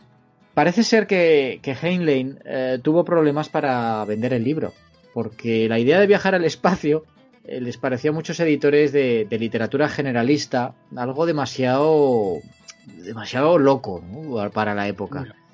También es cierto que, bueno, esto es una novela de aprendizaje, ¿no? la, primera que Heinlein escribía para el público juvenil y, eso se nota. Está escrita bastante deprisa, tiene fallos que luego iría Heinlein subsanando en, en, las novelas posteriores.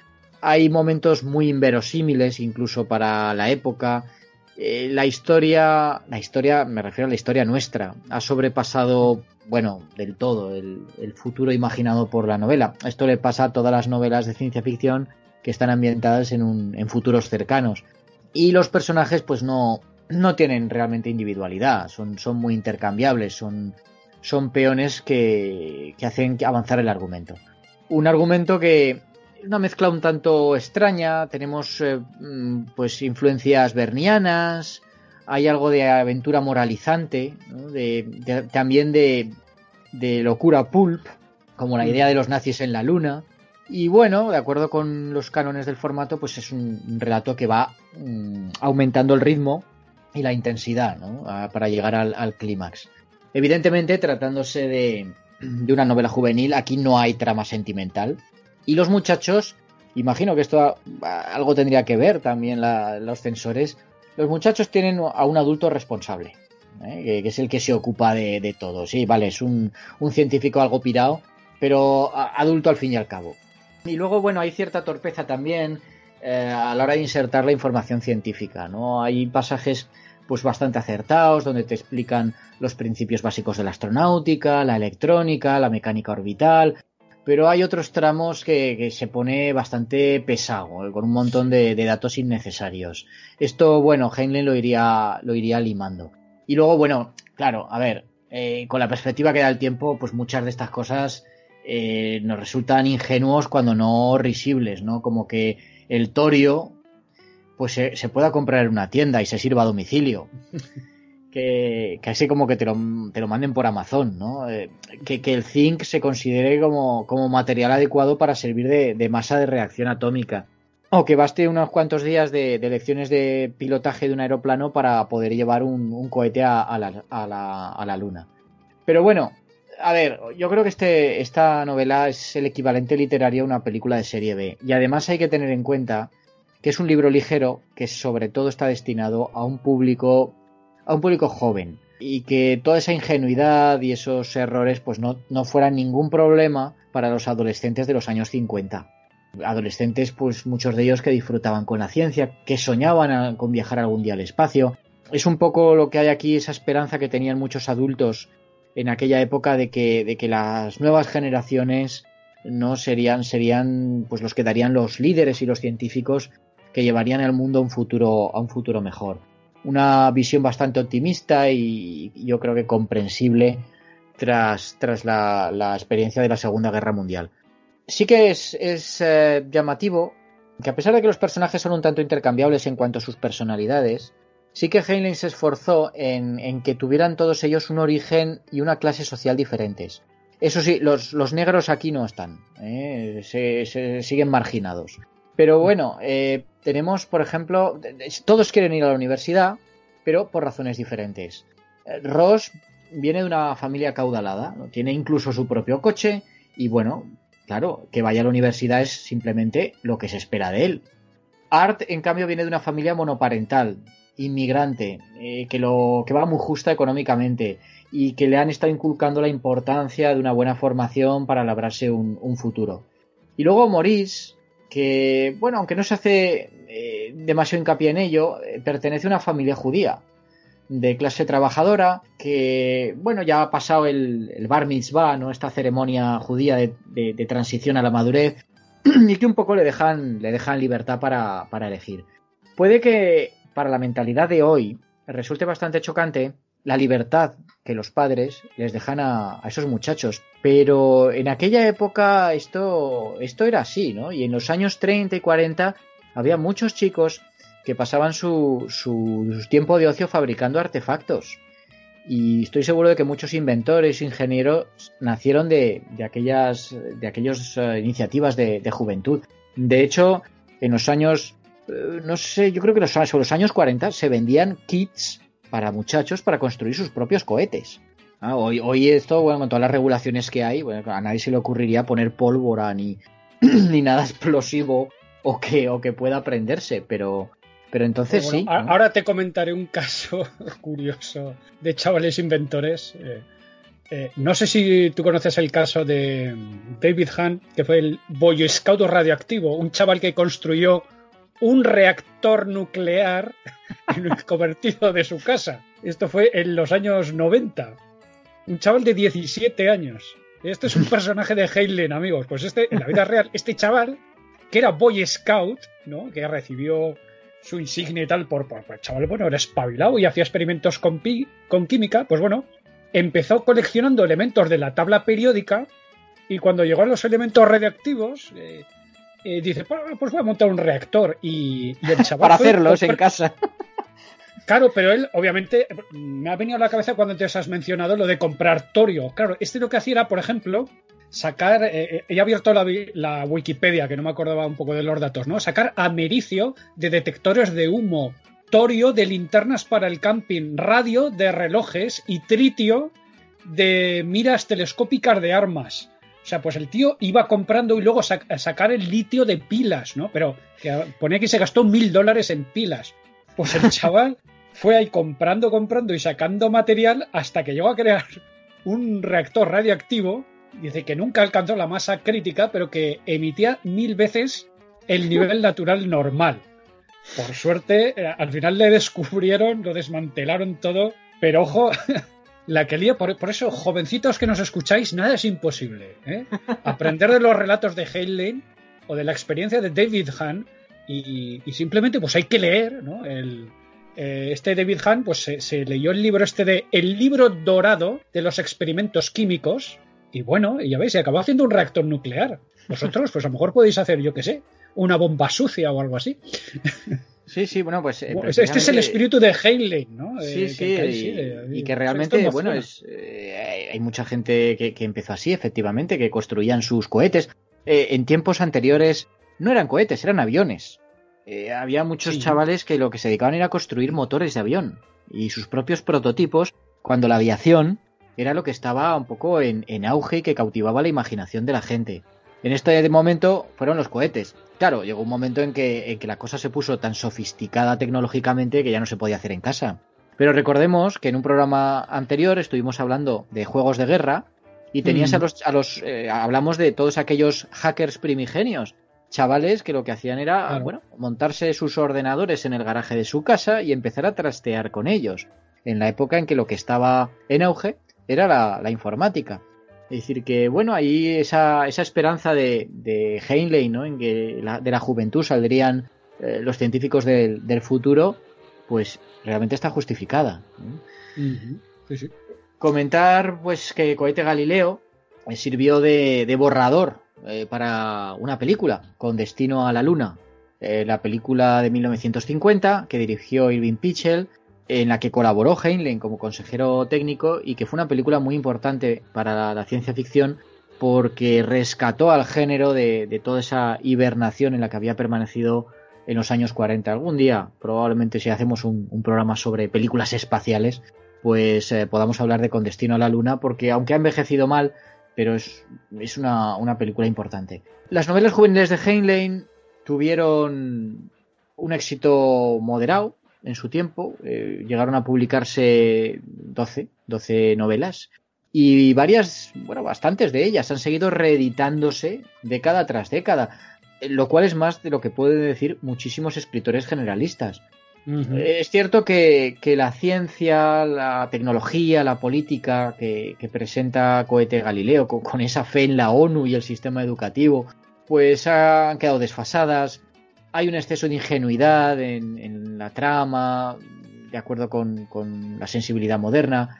Pero también es cierto que a día de hoy un muchacho de, 10 o, de 14 años no se va a mostrar muy estricto con estas cosas o al menos tanto como un lector adulto y, experimentado. Y tampoco podemos olvidar que Cohete Galileo se publicó hace más de 70 años y una década antes de que los soviéticos pusieran el primer objeto artificial en órbita.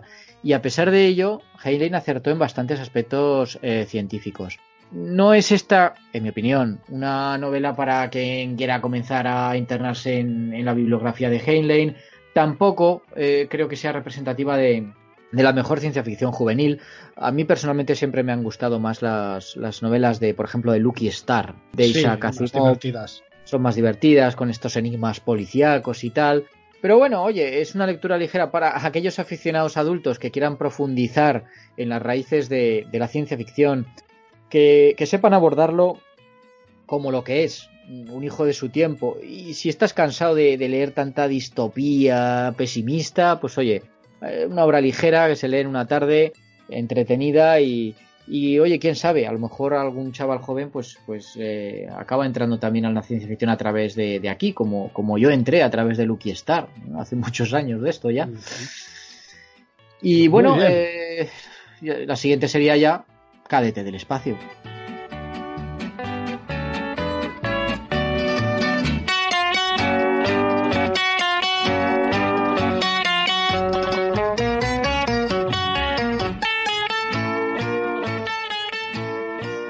Pues bien, Manuel, cuéntanos de qué va esto de cadete del espacio, Space Cadet. Pues bien, aquí tenemos una, novela que se anticipa a otros clásicos de la ciencia ficción militar, como Tropas del Espacio, que la escribiría el propio Heinlein, o La Guerra Interminable, de, Joe Haldeman ya en los años 70. Eh, aparece esta novela eh, poco después de la Segunda Guerra Mundial, en 1948, y está ambientada 125 años en, el futuro. Eh, un futuro optimista, un futuro de, unión planetaria, donde en principio no, hay guerras, que eh, se ha explorado, se ha colonizado otros mundos. Un poco el, sistema solar es una especie de, podríamos decir, de patio de juegos para los personajes, aunque, aunque por supuesto con sus correspondientes peligros para poder así generar aventuras. Y aquí se nos cuenta la, un poco la trayectoria vital de, Matt Dodson, un chaval eh, que es aceptado para el adiestramiento en la prestigiosa patrulla espacial, que es un cuerpo no militar mm, que se dedica al mantenimiento de la paz en el sistema solar, ya sea utilizando la fuerza o por medios diplomáticos, aunque repito, no es eh, estrictamente un, cuerpo militar, no es como los marines eh, espaciales, que también mm. aparecen aquí, ¿eh? ni, ni, la ni la cómo era la infantería transportada esta de, tropas del espacio. Esto sería una especie sí. sería una especie como de cascos azules, una cosa así, Él pues entra junto con otros compañeros, todos decididos a, superar el, periodo de entrenamiento y convertirse en, oficiales. Otros personajes secundarios, pues que es un poco el, núcleo de personajes de la novela, pues eh, es por ejemplo Tex, ¿no? Este es un terrícola un aficionado a contar uh, anécdotas familiares muy pintorescas. Hay otro que, es Oscar, que procede de, Venus y que jugará un papel importante en, la última parte del libro. Hay uno que es eh, nativo de Ganímedes, tal Pierre. Y lo único un poco que se aparta del modelo positivo eh, en cuanto a personajes es el, antagonista de, de Matt, que es un tal Burke, que de todas formas nunca llega a, ser un verdadero villano, con, mayúsculas. Pues bien, los admiten en la academia al final de este periodo de, eliminatoria, podríamos decir. La academia en realidad es una nave, una nave en órbita, se llama el James Randolph. Y aquí Matt y sus amigos deben soportar pues todos los rigores del entrenamiento, amoldarse a, la disciplina, aprender un montón de, materias y poco a poco pues ese un poco esa idea inicial que tenían del, glamour y la emoción de la patrulla espacial va dejando paso eh, al cansancio y a, la comprensión de, lo que va a ser su, su verdadera misión. La parte inicial de, de la novela, bueno, inicial en realidad son dos tercios de la misma sería ese periodo de entrenamiento. Eh, es una, bueno, es una, en este sentido es bastante convencional. Eh, la primera misión de rescate para el trío protagonista, Matt, Tex y Oscar, llega demasiado tarde para salvar a nadie. Es, más bien una excusa para que Heinlein pueda argumentar los peligros de la guerra nuclear. Y el último tercio de la novela, que probablemente es, lo más interesante, es cuando el trío de protagonistas eh, lo envían a la superficie de Venus para efectuar otra misión de rescate. Y allí pues la, nave se les, se les echa a perder, se quedan atrapados en el planeta. Eh, por una parte hay un hombre de negocios, este, este Burke que mencionaba, eh, que les, les exige que, le ayuden, ¿no? Eh, una especie de comerciante sin escrúpulos. Y por otro lado están las criaturas nativas de Venus. Y aquí se, se crea un conflicto para el que yo diría que, que, Heinlein supo alejarse bastante de las convenciones del, género. Todo esto que estoy diciendo eh, puede sonar mucho a, una space opera muy convencional, un poco en la línea de, este clásico Los hombres de la lente, por ejemplo, de Doc Smith. Pero en realidad mm, no es tanto así, porque los miembros de la patrulla no son superhombres. Sí que es cierto que todo lo que es la trama es bastante predecible. Una vez que nos damos cuenta que la historia es sobre un muchacho que entra en el cuerpo militar, pues los pasos eh, son casi canónicos, ¿no? Tienes las pruebas iniciales, donde se le van eliminando a los débiles, los torpes, los corruptos, corruptos en el sentido sobre todo de que no, no van a poder encajar en la, en la filosofía de la patrulla espacial.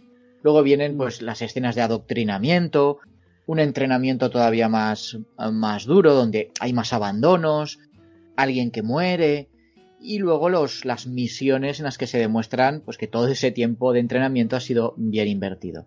En este sentido, Cadete Espacial se ajusta muy bien a este modelo, pero hay que recordar que este modelo en buena medida lo inventó Heinlein, con, todos sus arquetipos, tanto en esta novelita como también en, más adelante en Tropas del Espacio. Lo que es juvenil, porque esta es otra de las novelas juveniles, eh, digamos que, es porque estamos ante una historia mm, de, viaje eh, hacia la madurez, el viaje del adolescente hacia la asunción de responsabilidades. Aquí tenemos al chaval que cuando entra pues es el típico ingenuo, eh, muy entusiasta, todavía muy provinciano, que tiene todas esas esperanzas y todas esas ilusiones propias de su edad, que quiere aprender, que quiere conquistar el mundo. Eh, claro, primero llega el adiestramiento y ahí tiene que ir superando obstáculo tras obstáculo, a veces le cuesta mucho, ahí se va dando cuenta de cuáles son sus puntos débiles, cuáles son sus puntos eh, fuertes. Y su perspectiva del mundo y de de su propia identidad, se podría decir, va cambiando.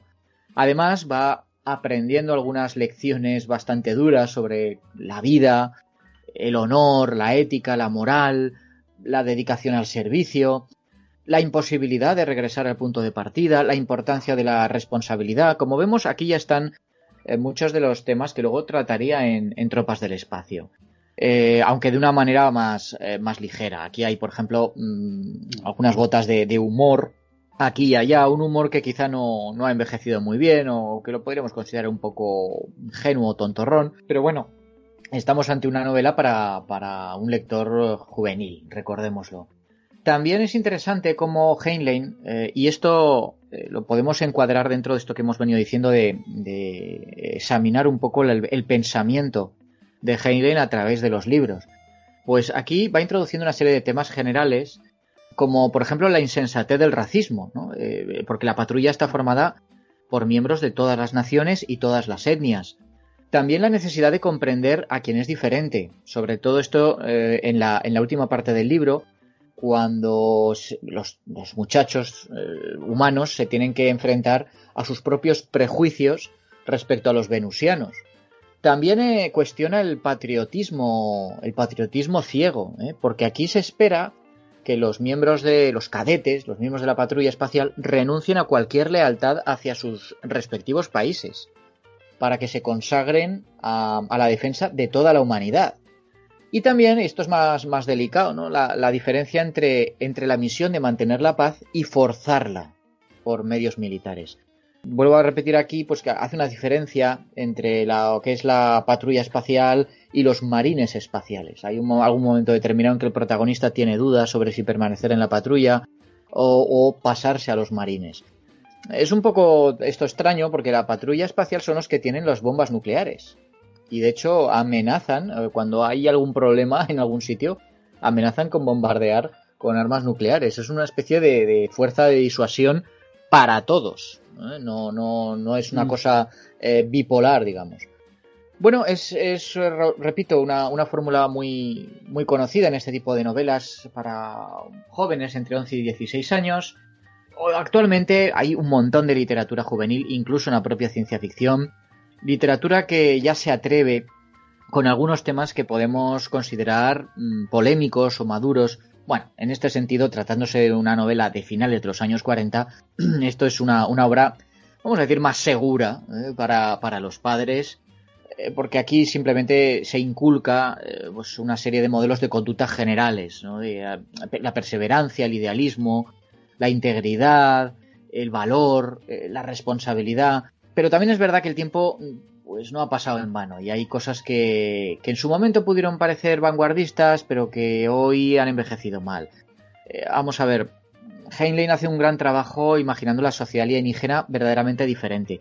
Los venusianos, por ejemplo, además de, tener un físico diferente, son una colectividad aparentemente compuesta solo por hembras, eh, no tienen tabúes, excepto, curiosamente, comer. Para comer se encierran en, una especie de cubículos, como nosotros cuando tenemos que hacer nuestras necesidades fisiológicas.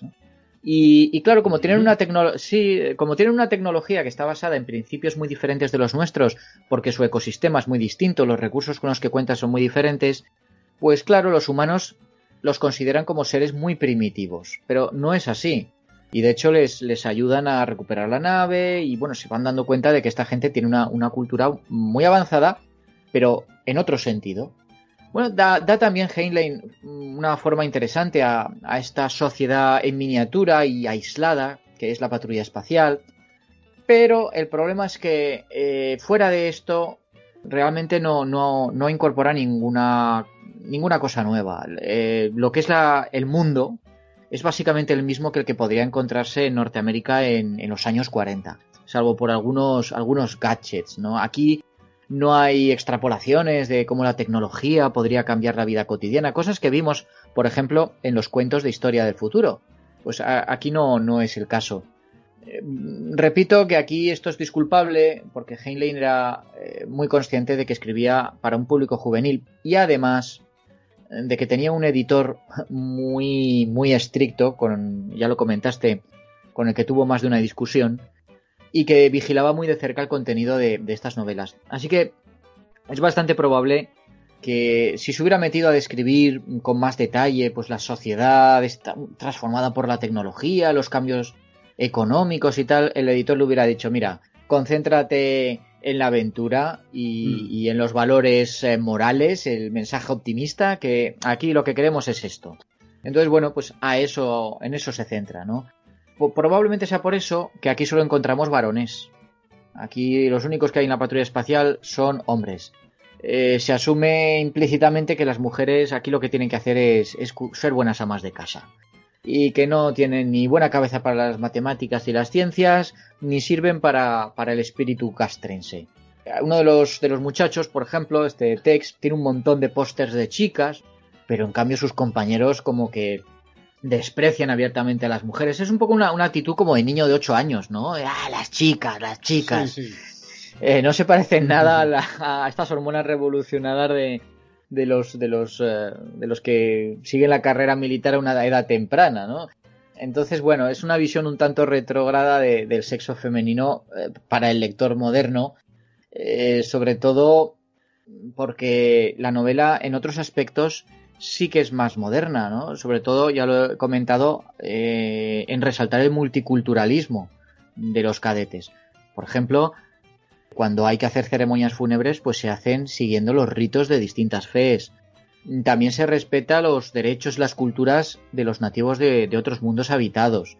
Hay también este, este, idealismo que en principio transmite la novela, hay algún subtexto por ahí un poco, un poco oscuro, ¿no? Por ejemplo, y esto creo que también estaba presente en Tropas del Espacio, el, desprecio que los miembros de la patrulla espacial sienten por los civiles, a los que supuestamente deben defender. Ellos están como, se sienten como por encima, ellos son la élite, y los otros los defendemos, pero están por ahí debajo, no, no, se han atrevido a, seguir nuestro, nuestro camino. Y luego lo, mencionaba antes que, que, la patrulla tiene a su disposición un arsenal atómico que están dispuestos a arrojarlo desde el espacio a, poblaciones indefensas. Eh, es una, posibilidad que, de hecho, provoca la, renuncia de uno de los, de los cadetes en un momento determinado. Eh, uno, pues, en fin, con la, con la mentalidad quizá de hoy, o a lo mejor de una persona ya, un lector maduro, no puede evitar pensar que, todo esto no es más que una terrible maquinaria bélica que, que guarda sus propios intereses y que el muchacho, el protagonista, Matt, es demasiado ingenuo para darse cuenta de ello. O bien, bueno, lo podemos ver de otra manera, tal y como sucedía en Tropas del Espacio. La patrulla, pues que es una, realmente es una institución sincera que, pretende ser una fuerza benéfica y que hace lo, que puede. Entonces depende del cinismo que tenga cada, cada lector, pues lo, lo puede interpretar de una manera o de otra. También es posible que podamos cuestionar que, esta novela sea idónea para un público juvenil actual. Eh, por una parte, todo lo que tiene que ver con el aprendizaje, el crecimiento personal del, protagonista, de Matt Dodson, bueno, es, eh, muy, muy inspirador. Eh, él y sus amigos, ya lo he dicho, pues pasan de ser unos novatos inexpertos a unos adultos que asumen responsabilidades, que saben cómo comportarse en situaciones difíciles, que saben mantener la, la cabeza fría. En este sentido, son personajes muy, muy de Heinlein son profesionales responsables, eh, que no se quejan, no esperan que nadie con autoridad les diga lo que tienen que hacer ni, cómo hacerlo. Pero quizá otros aspectos de la novela, ya lo he comentado, pues pueden resultar un poco confusos para un lector joven que, todavía no, no tenga la suficiente experiencia vital como para saber interpretarlos con perspectiva histórica. Estaba comentando el tema, por ejemplo, de la ausencia de las mujeres y de la actitud que tienen los, eh, personajes hacia las mujeres. O, el tema este de la política de, disuasión, ¿no? El, hacer que, bueno, poner que las armas nucleares son aceptables como herramienta de, disuasión, ¿no?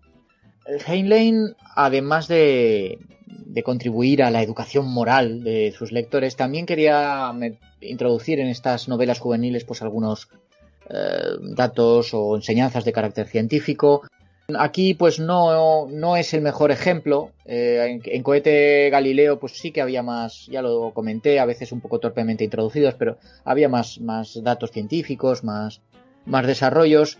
Pero sí que hay algunas cosas interesantes en el sentido de que eh, podemos leer esta novela y descubrir qué era lo que en los años 40 pensaban que iba a ser maravilloso en el futuro. Por ejemplo, los teléfonos móviles hoy los damos por sentado, pero, pero en los años 40 eran un aparato milagroso y aquí llevan teléfono móvil eh, los, personajes. Eh, tenemos también las aceras móviles, ya las, las vimos en, el programa mm. de, Historia del Futuro de Heinlein, que habían aparecido por primera vez en un relato Las carreteras deben rodar en 1940. Por cierto, que se menciona aquí, en, en Cadete del Espacio, se menciona una conspiración militar en la Luna que aparecía en La Larga Guardia, otro de los cuentos de la historia del futuro, y que no se publicaría hasta pues pues este este este La Larga Guardia no se publicaría hasta después. O sea que podríamos hasta podríamos pensar que, esto por forma parte de, la historia del futuro también. Tenemos también, también me hizo bastante gracia el, el, catálogo comercial colonial de Sears, eh, que es Bueno, eh, a, mediados del siglo XX era el mayor minorista de Estados Unidos y estaba especializado en la venta por catálogo. Bueno, pues aquí eh, digamos que se había, había pasado a ser ya una cosa eh, que, se extendía por todo el sistema solar. Una, especie de Amazon actual. Sí, ahora sería Amazon, Walmart, ¿no? Sí, sí, exactamente, ¿no? Entonces, bueno, personalmente a mí me parece que estos relatos clásicos y todos estos errores de predicción tienen su encanto, ¿no? Eh, con, la perspectiva que nos da el tiempo, podemos ver en qué acertaron, en qué no y, por qué. Eh, cuando Heinlein escribió esta novela, el proyecto Mercury de la NASA aún, estaba 10 años en el futuro. Eh, realmente empezó en 1959 el primer astronauta Shepard hizo su vuelo en, mayo del 61. Por lo tanto, eh, Heinlein, para describir la dinámica del vuelo espacial, y, lo hace bien en, algunas escenas de esta novela, él tenía que recurrir a, extrapolaciones mm, de, que, las, había hecho Werner von Braun en los artículos que escribía mm. en, la revista Colliers. Von Braun era un tío muy mediático, eh, caía muy bien y hacía muchas entrevistas y, muchos artículos. Bueno, pues eh, Heinlein tomó esto un poco como base para describir cómo se movían las naves, cómo se tenían que aproximar a un objeto, cómo, cómo aterrizar, etc. Bueno, es por, es por eso que vemos cohetes atómicos que regresan a la base posándose verticalmente sobre las aletas de, popa en lugar de amerizar como, como harían las, los módulos Mercury, los Gemini, los Apolo o aterrizar convencionalmente como el transbordador espacial. Es que, repito, es que mm, no sería hasta 10 años después eh, cuando, cuando empezaron a, realmente a, trabajar sobre este tema. Aparece también la, típica estación espacial en forma de rueda, aunque bueno, de una, de una manera bastante, bastante fugaz. Simplemente por hacer una parte eh, que quizá nos, nos, pueda mover un poco a, reflexión, resulta difícil imaginar que, que de haber tomado un camino diferente en la investigación espacial hubiéramos podido llegar al futuro que imaginaba Heinlein.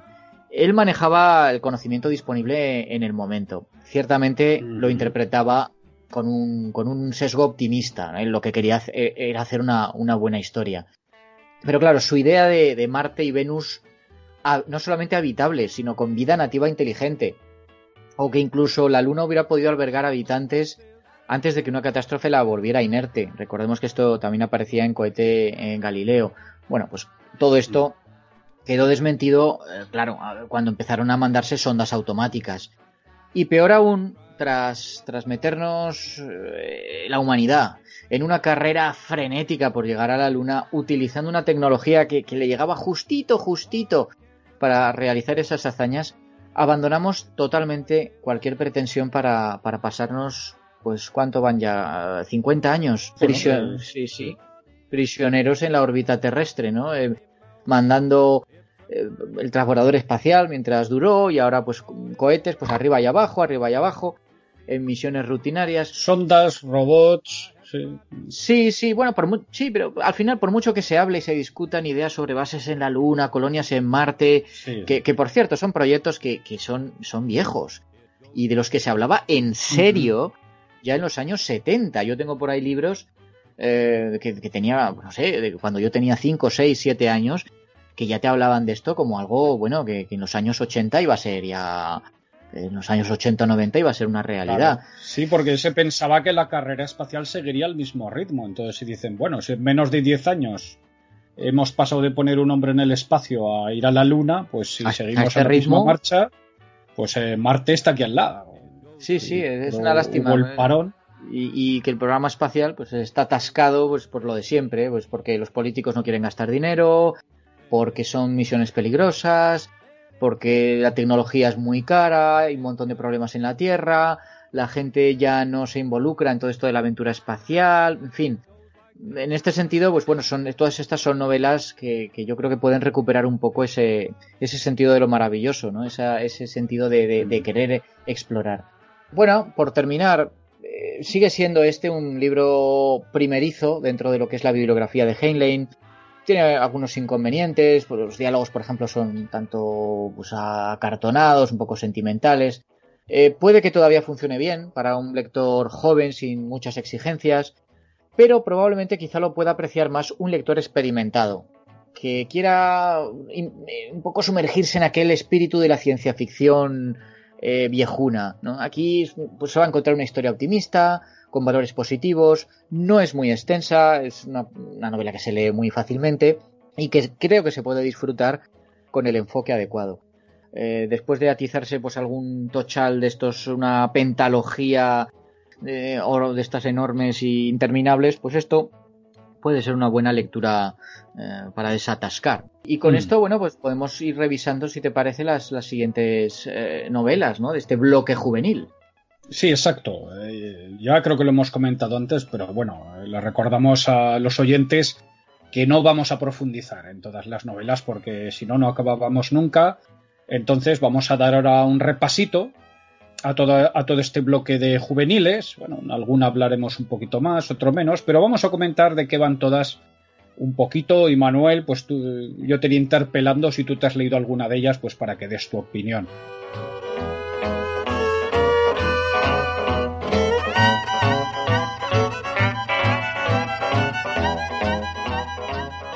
Bueno, Cadete del Espacio es de 1948. Hemos comentado que una vez, una al año caía de estas. Un juvenil caía al año. Pues bueno, el siguiente año, en 1949, es Red Planet, Planeta Rojo o Rebelión en el Espacio.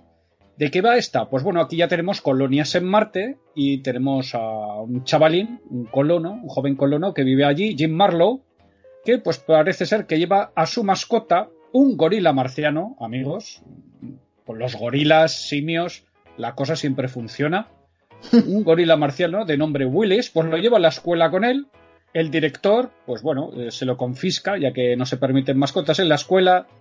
Jim rescatará a Willis y junto con otro amigo, Frank, pues escapará de la escuela y vivirán pues una serie de aventurillas en el que acabarán pues bueno metidos en medio de un complot contra los colonos marcianos. No doy más detalles. La siguiente, el siguiente año, eh, tenemos El Granjero de las Estrellas, en 1950. Esta sí que yo le he echado un vistazo, me la he leído, porque, digo, bueno, se le dio un premio Retro Hugo en 2001, digo, pues habrá que echarle un ojo. Bien, pues es una novelita que se publicó en forma seriada, primero en la revista Boys Life, que era la revista de los Boys Scouts, recordamos, eh, antes hemos comentado, ¿no?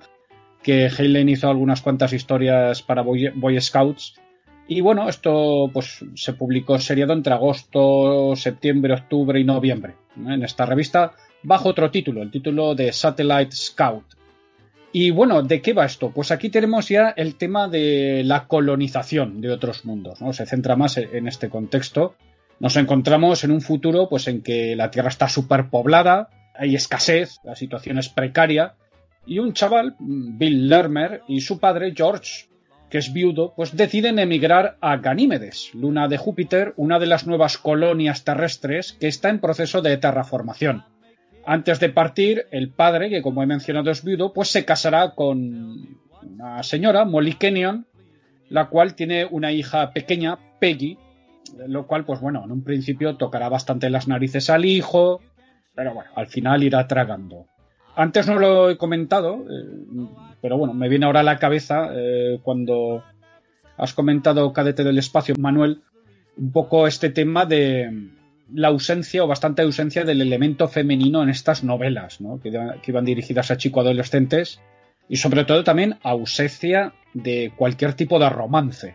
Yo de las que me he leído, no sé si te ocurrió a ti lo mismo, Manuel, si veo personajes femeninos suelen ser como en este caso, como niñas más jóvenes, niñas pequeñas, hermanas pequeñas, con más o menos papel.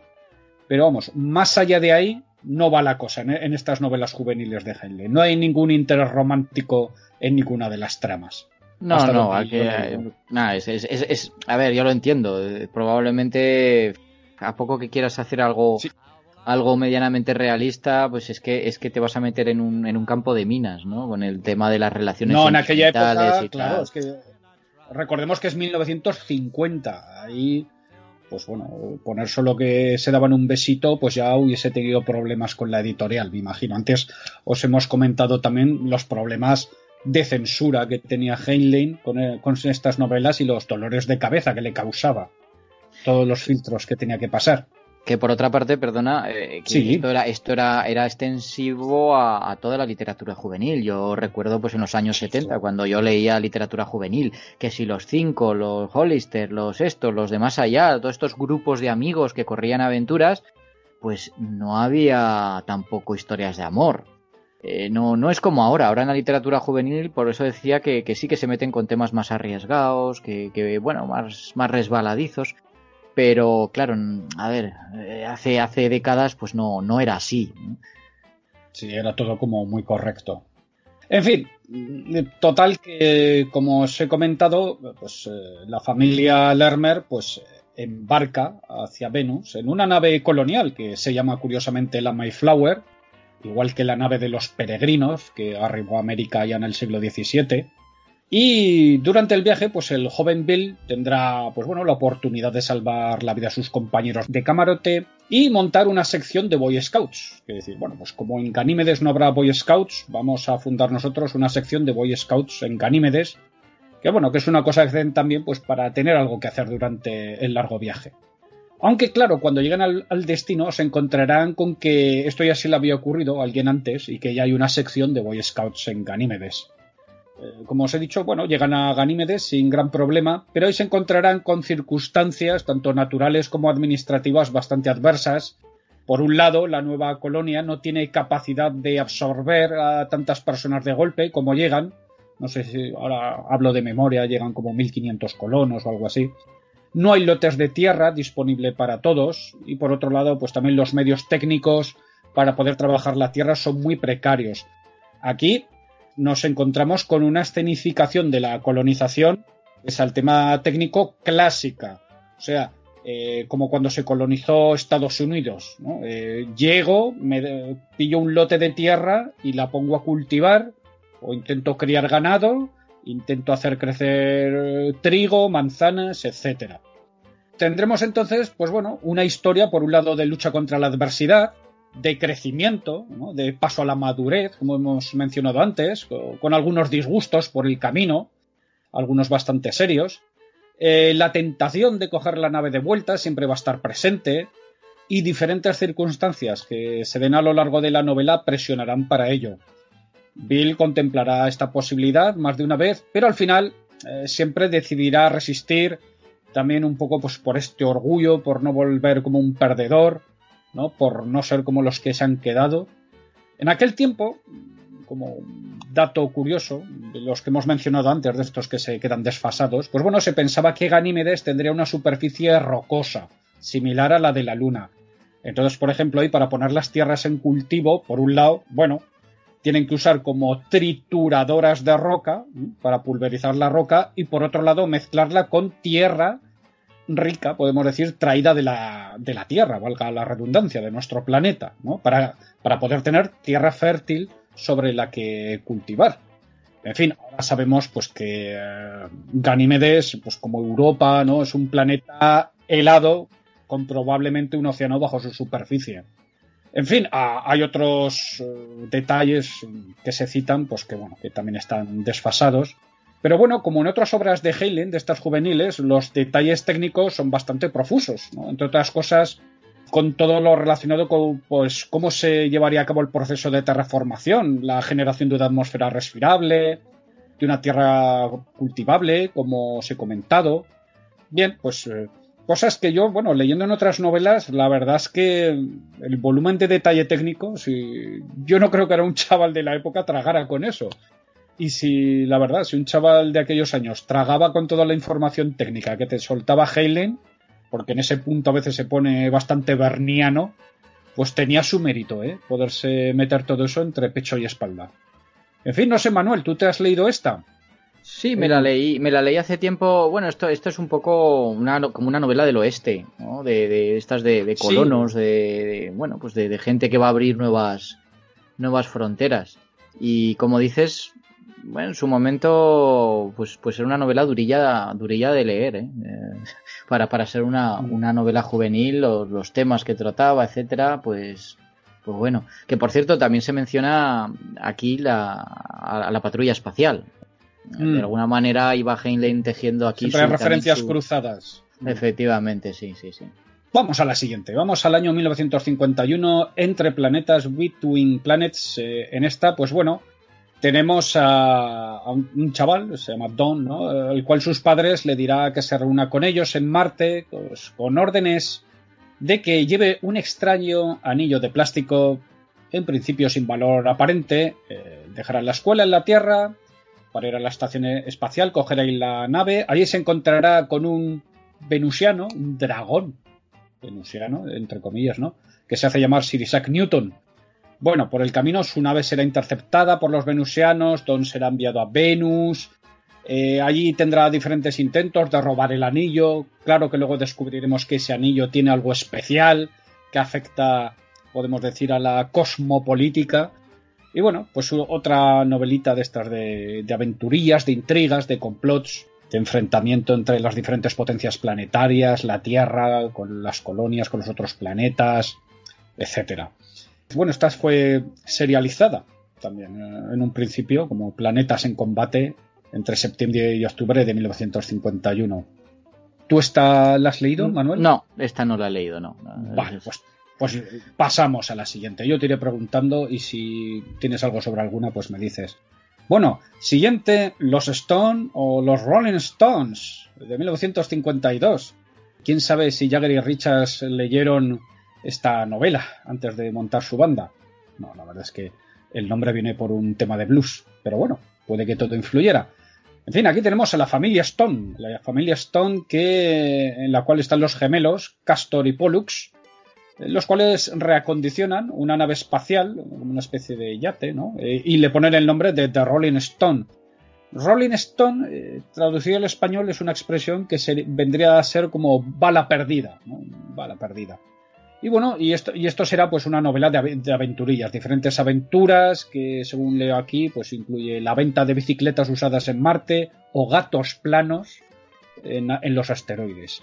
Eh, también apareció serializada en la revista Boys Life, en la revista de, de Boy Scouts que os he mencionado antes. Y bueno, sobre esta tampoco tengo más información, Manuel. No, no, no, tampoco. Vale, pasamos al año 1953. Starman Jones, la historia del ascenso de Max Jones, que empieza como fugitivo y acabará pues como capitán de una nave espacial, pues gracias a una gran memoria que tiene, ¿no? Que es capaz de conservar todas las tablas astronómicas necesarias para navegar y bueno, y la astucia de este personaje. Eh, esto era 1953. Eh, pasamos a 1954. En este año se publicó la Bestia Estelar, que también apareció primero serializada en The Magazine of, Fantasy and Science Fiction entre mayo, junio y julio.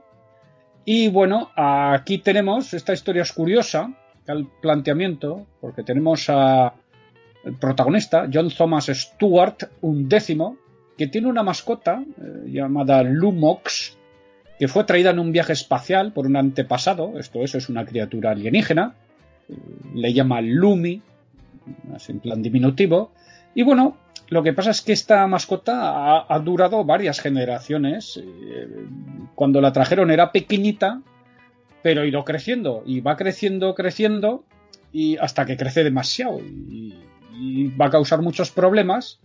Hasta que llega un día que su raza, la raza de los Lumis, podemos decir, lo localiza y exige su regreso. Hete aquí que Lumox dice que no quiere irse a su planeta sin su mascota, John Thomas. O sea, para él el humano es su mascota y que en los últimos años lo que ha estado en la Tierra es, pues bueno, criando mascotas humanas. John Thomas es, ¿no? Por diferentes generaciones y que él, pues bueno, que no se quiere deshacer de su mascota.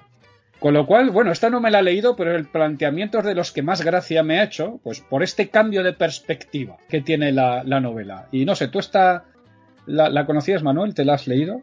La conozco, eh, no la he leído, pero sí que la conozco porque, bueno, se, hacen referencias a que, a que aquí fue una de las pocas novelas de ciencia ficción de, aquellos años que tenían un, protagonista negro. Hay un, bueno, hay un, uno de mm. ellos que, que, explícitamente se dice que, tiene la, pues tiene la piel negra, ¿no? Y además un, personaje que se las arregla bien, no es un criado, ni es un nativo, ni, ni nada de eso. Pues un funcionario muy competente, un, un buen negociador. Entonces, eh, estamos hablando aquí de una época de mediados de los 50 que todo el tema de, derechos civiles es que prácticamente casi no había ni empezado. Entonces, eh, en este sentido, para, para aquellos que, que, se apresuran a tachar a Heinlein de, reaccionario y de tal, pues bueno, a lo mejor en la última parte de su vida algo de eso hubo, pero desde luego en este punto se puede decir que era, más bien liberal en el buen sentido. ¿eh? Ya iréis viendo que en varias novelas de Heinlein lo vamos comentando, como siempre, por eso introduce personajes de diferentes razas y siempre nos muestra un futuro pues multiétnico, integrado entre las diferentes razas humanas. Bien, pasamos al siguiente año, 1955, Túnel en el espacio, en el cual, pues bueno, esta será como una especie de novela de género de naufragios, ¿no? Aquí están en un mundo desconocido Rod Walker y sus compañeros, eh, y bueno, parte de una prueba de supervivencia. Y entonces tienen que sobrevivir allí, eh, tienen que crear su propia sociedad, poco el señor de las moscas, pero, pero a lo bien. Esta no me la he leído, con lo cual tampoco puedo daros muchos datos más. Siguiente 1956 tendríamos Time of the Stars, la hora de las estrellas, en el cual tenemos dos gemelos, este el planteamiento es interesante, eh, Tom y Pat, que están vinculados telepáticamente. Entonces, eh, harán una especie de prueba de experimento científico que será mandar a Tom a un viaje al espacio, ¿no? al espacio profundo, a las estrellas, mientras que su hermano permanece en la Tierra y los dos estarán en contacto mental. Pero claro, como viajan casi a la velocidad de la luz, el tiempo se ralentiza para uno, siguiendo los principios de Einstein, mientras que el otro, pues eh, Pat, el que se queda en la Tierra, pues irá envejeciendo, ¿no? Entonces se irá contando, pues bueno, cómo al final Tom ya no puede contactar con su hermano, empezar a hablar con la hija, luego con la nieta, como que heredan también los poderes telepáticos, la bisnieta, y en fin, bueno, también esta no me la he leído, os estoy resumiendo un poco la trama, pero bueno, el planteamiento aquí es interesante. Esto me llama la atención. No sé si esta la conocías tú, Manuel. No, no, esta, esta no la conozco.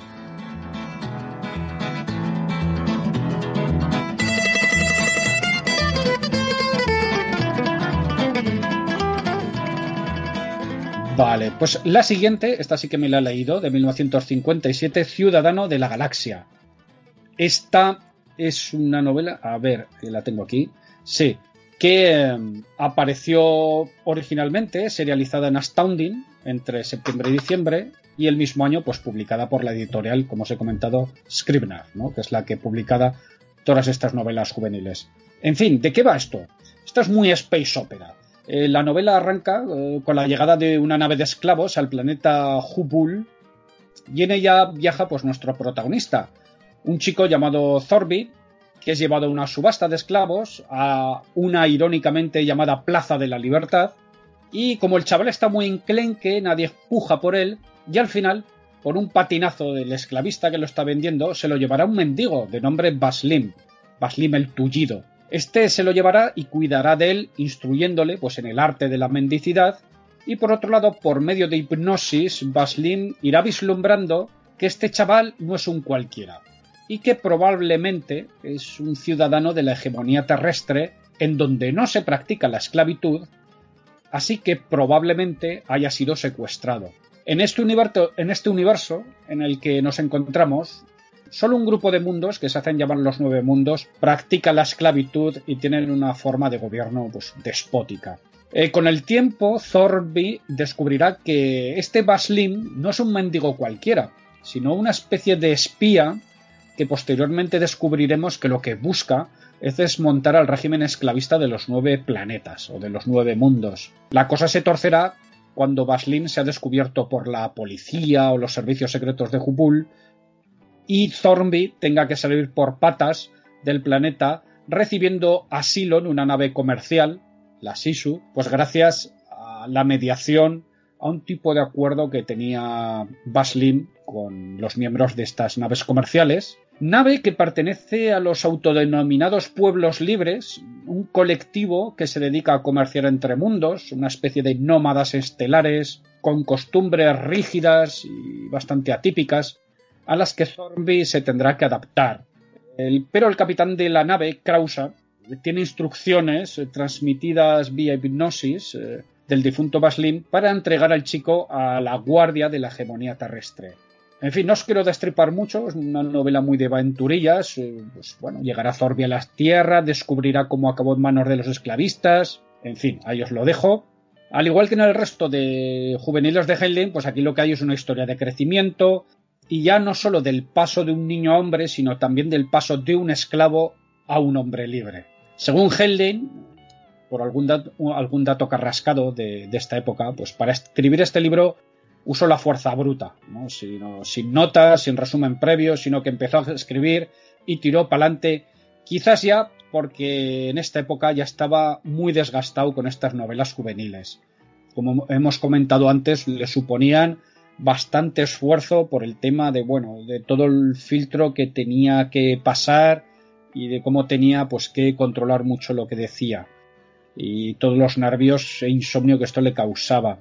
Aunque bueno, aquí se sabe que había unas notas previas, ¿no? Que establecían, por ejemplo, que el protagonista sería un mendigo ladrón, huérfano en una gran ciudad, y también las notas perfilaban el grupo de personajes de los pueblos libres o librecambistas, que creo les llaman es una novela muy inspirada en Kim de la India de Rudyard Kipling. Sigue bastante esa dinámica. Eh, se la dedicó como curiosidad, se la dedicó a Fritz Leiber, al, otro autor de ciencia ficción, y en una carta a su editora, que era la señora Dalglish, la señorita Dalglish, con la que se tenía que pelear para publicar sus novelas, pues eh, comentó que el mensaje que intentaba transmitir en sus historias, en esta y las otras, era que un hombre libre con una mente libre, dispuesto a estudiar duro, puede llegar a la verdad, puede hacer su casa de cualquier lugar, planeta o cultura. Que una persona lista, espabilada, tirada para adelante, pues en cualquier lugar puede encontrarse bien si aprende y si se esfuerza. Eh, comentar también que hay una adaptación al cómic que se hizo en Estados Unidos de la editorial IDW del año 2015, que bueno, es un cómic de esto bastante normalillo, a nivel de dibujo y demás, que yo lo he, le he echado un ojo en formato digital, pero que, bueno, que más o menos resume bastante bien lo que es la trama de la novela. Lo dicho, aquí ya estamos en un entorno más de aventurillas, de space opera y menos descripciones científicas como eh, hay en otras novelas. No sé, ¿tú esta la has leído, Manuel? no, no, no la he leído, pero por lo que dices parece muy Heinlein, ¿no? el tema y, un poco la filosofía que tiene es, es, muy de muy de él. Sí, tenemos siempre pues el, hombre que se hace a sí mismo, ¿no? Que va aprendiendo por el camino, va espabilando, pues un poco, sí, es una constante en las novelas de Heinlein.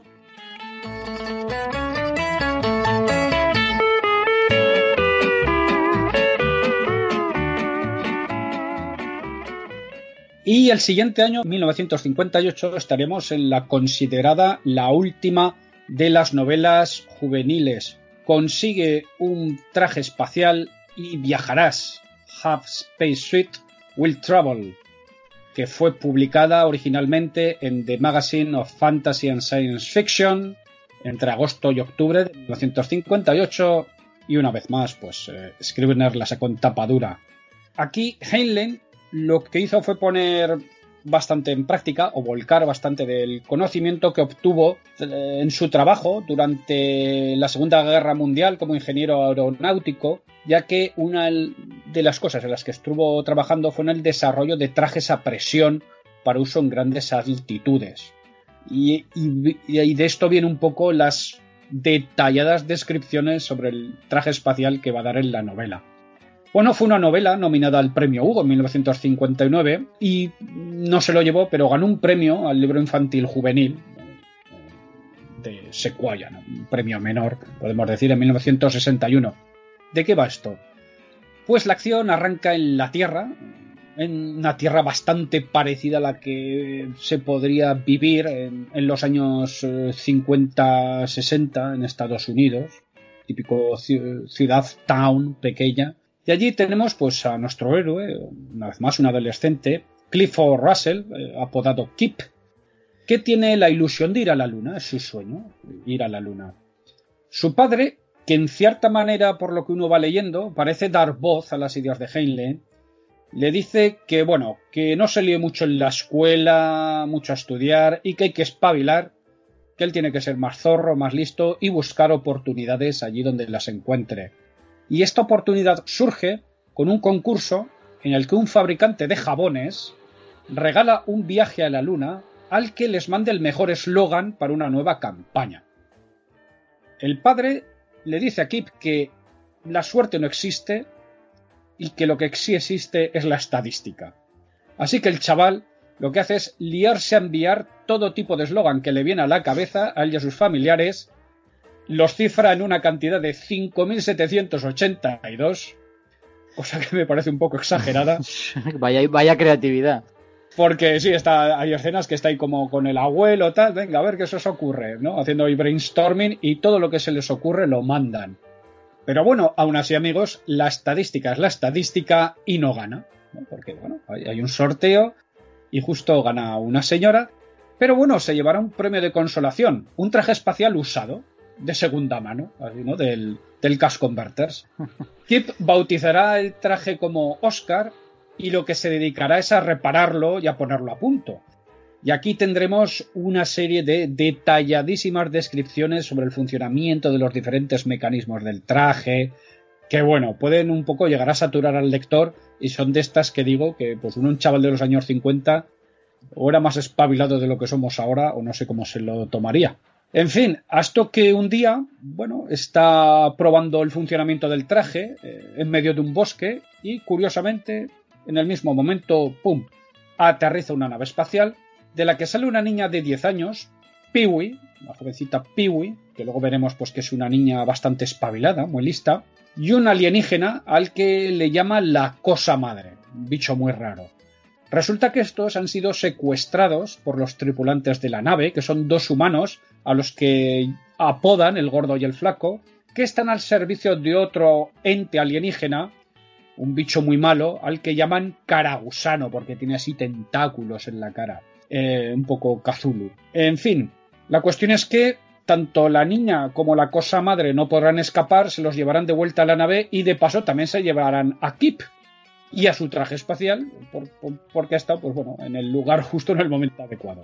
En un principio se los llevarán a la luna, en la luna intentan escapar de la nave, de sus captores, y bueno, aquí empiezan un poco pues las aventurillas que les llevarán de un mundo a otro. Irán a Plutón, a la constelación de Vega, a la nube de Magallanes, en fin, es un poco a más a más. Toda una odisea espacial. Y como curiosidad, bueno, aquí tendremos uno de estos escenarios clásicos de la ciencia ficción, como es un juicio a la humanidad. Típica situación que nos hemos encontrado, quiero recordar, por ejemplo, en, en uno de los relatos de Stanislav Lem, de estos del piloto Prix, creo que era. No sé si en algún relato de estos, en algún cuento de Asimov también. Sí, y en Star Trek, eh, más de una vez. En Star Trek, en Star Trek, ¿no? Como unos estos leitmotiv. Que bueno, yo creo que el, tema de juicios y ciencia ficción, o derecho y ciencia ficción, podría ser un tema, ¿verdad, Manuel? Sí, si encontramos un abogado. Yo sería un tema del que poder rascar. Eso, si, si alguno de los que nos escucha es abogado o tiene derecho y, con, y aficionado a la ciencia ficción, pues bueno, y que mire un poco este tema porque sería un tema gracioso para hablar. El juicio a Galactus, por ejemplo, me estoy acordando ahora de los cuatro fantásticos de Viernes. O también hay un juicio en la Patrulla X, ¿no? a, a Fénix. A Fénix, sí, sí. Es un, sí, sí, claro. Es, es, un, clásico. efectivamente, es una manera de, estudiar y analizar la humanidad, ¿no? Desde un punto de vista alienígena. Esto es, muy, muy viejo, esto, sí. Pues bueno, aquí tenemos uno de estos temillas. Y en fin, no os cuento más de la trama de esta, de esta novela para no destriparosla mucho, porque ya os digo que, que hay mucha aventurilla en los diferentes mundos.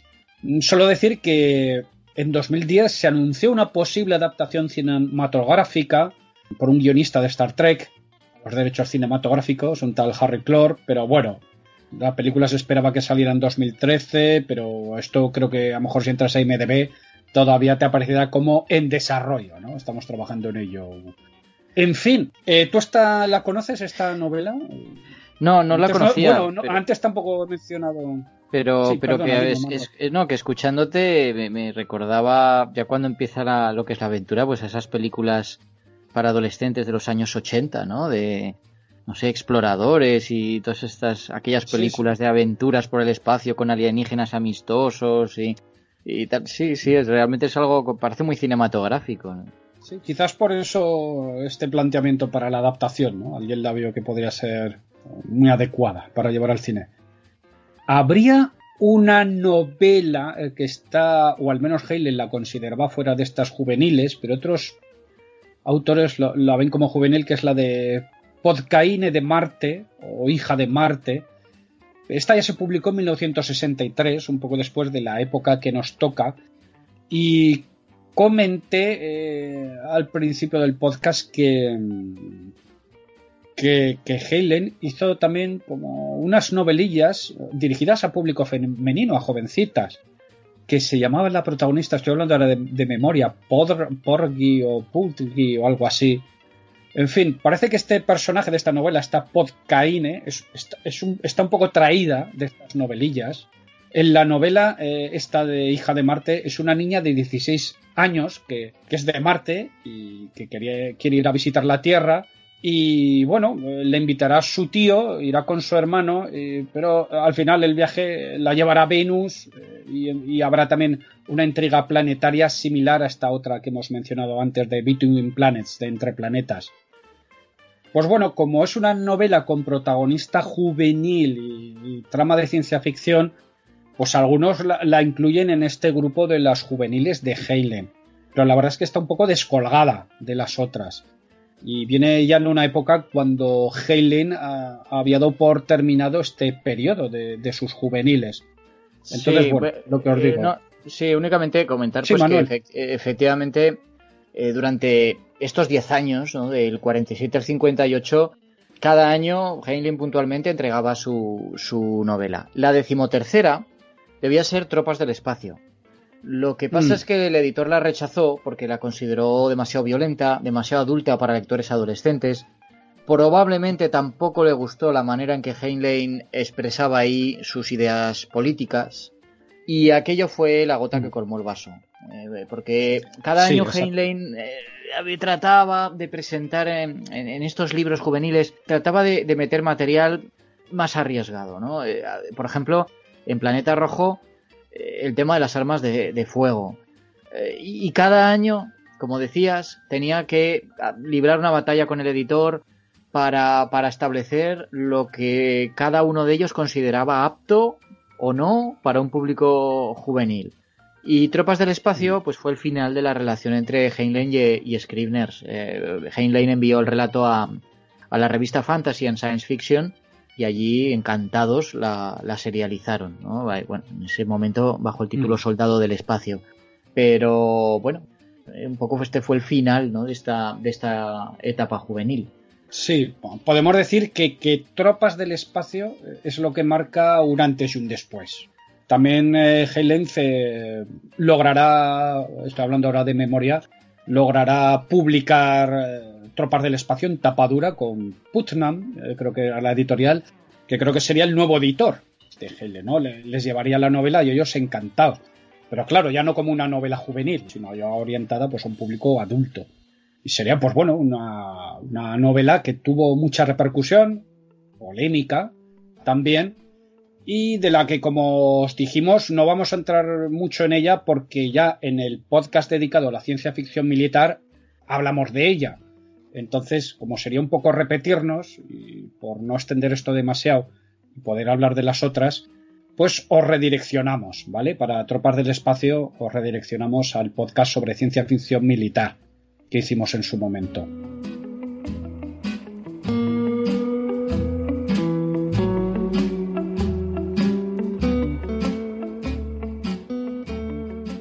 Bien, pues eh, cerramos el tema de las juveniles, Manuel.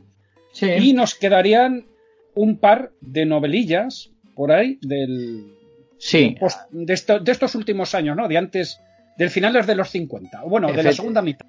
Efectivamente, sí. Lo único, eh, antes y, un poco ya por, por completar, antes de llegar a ese punto, hay que mencionar a Mos de Títeres, que apareció en es el. verdad, que es el, Sí, en el año 51 y que a menudo se le califica como su primer trabajo adulto. No vamos a entrar en, esta novela porque ya se habló de ella en Los Retronautas, en el programa dedicado a invasiones silenciosas. Entonces, bueno, a él nos remitimos, pero sí, un poco como estamos eh, siguiendo la trayectoria de Heinlein, eh, me gustaría resaltar que fue eh, la primera vez que se desvinculó de la revista Astounding.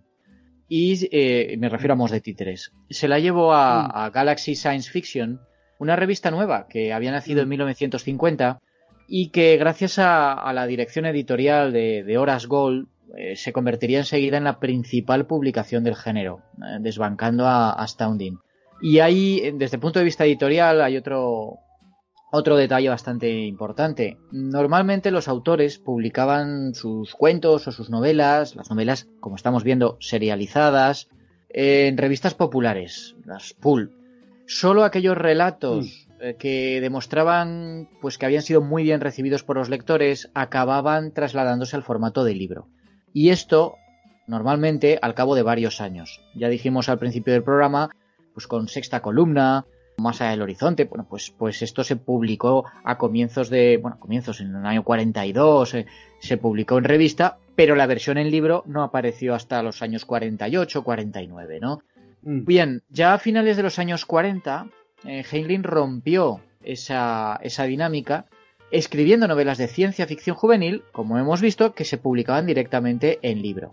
En el caso de Amos, de Títeres, Heinlein vendió simultáneamente los derechos de la novela tanto a Galaxy para su serialización como a, la editorial Doubleday, que bueno, era y sigue siendo una, una, editorial importante.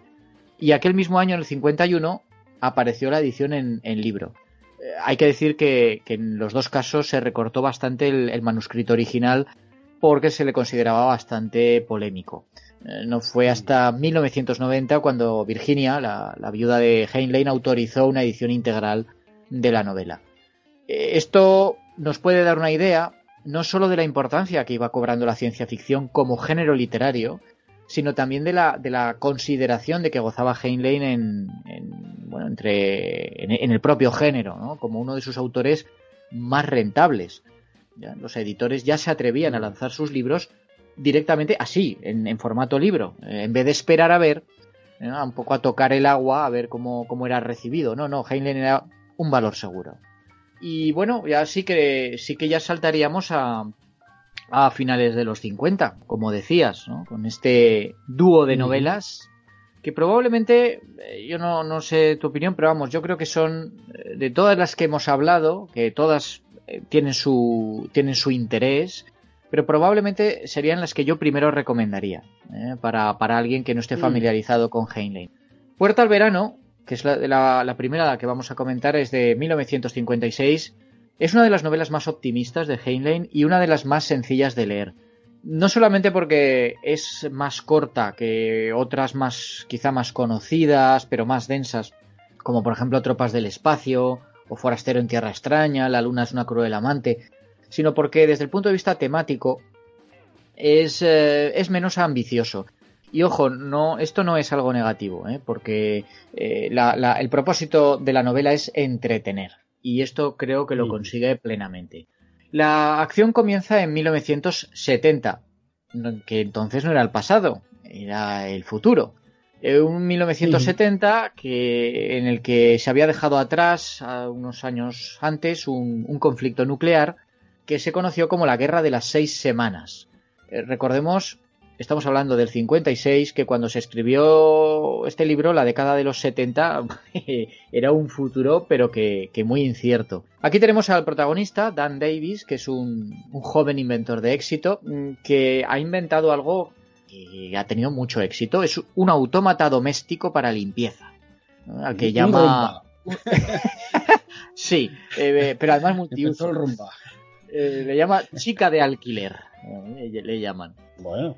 Entonces él, eh, Davis, Dan Davis, es el, cerebro técnico de una, empresa pequeña, pero en expansión, cuya propiedad comparte con un amigo suyo, Miles Gentry, que es el que se encarga del tema financiero, y por supuesto la secretaria, la bella secretaria, Belle Darkin, que es la, además la prometida de Davis, y que como regalo de bodas, pues le ha dado parte de las acciones de la compañía.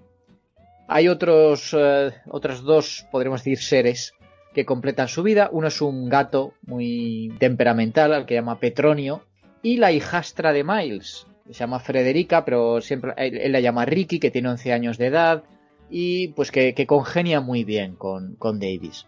Pues bien, Davis acaba de terminar el diseño de una máquina todavía mejor, un, autómata multiuso al que bautiza Frank Flexible y, que él cree que va a ser una, una auténtica revolución. Pero las cosas se tuercen, eh, porque Miles y Bell le traicionan, se casan y encima lo echan de la compañía. Como tienen entre los dos ahora, pues tienen la mayoría de votos, pues lo despiden. Le roban las patentes, vamos, le espantan hasta el gato. Y cuando Davis intenta defenderse, eh, sacando los trapos sucios del pasado de Bell, esta lo droga y lo lleva a un establecimiento de criogenización que en, en esta novela pues son lugares en los que el cliente puede contratar periodos de sueño con los que viajar al futuro. Y así ocurre.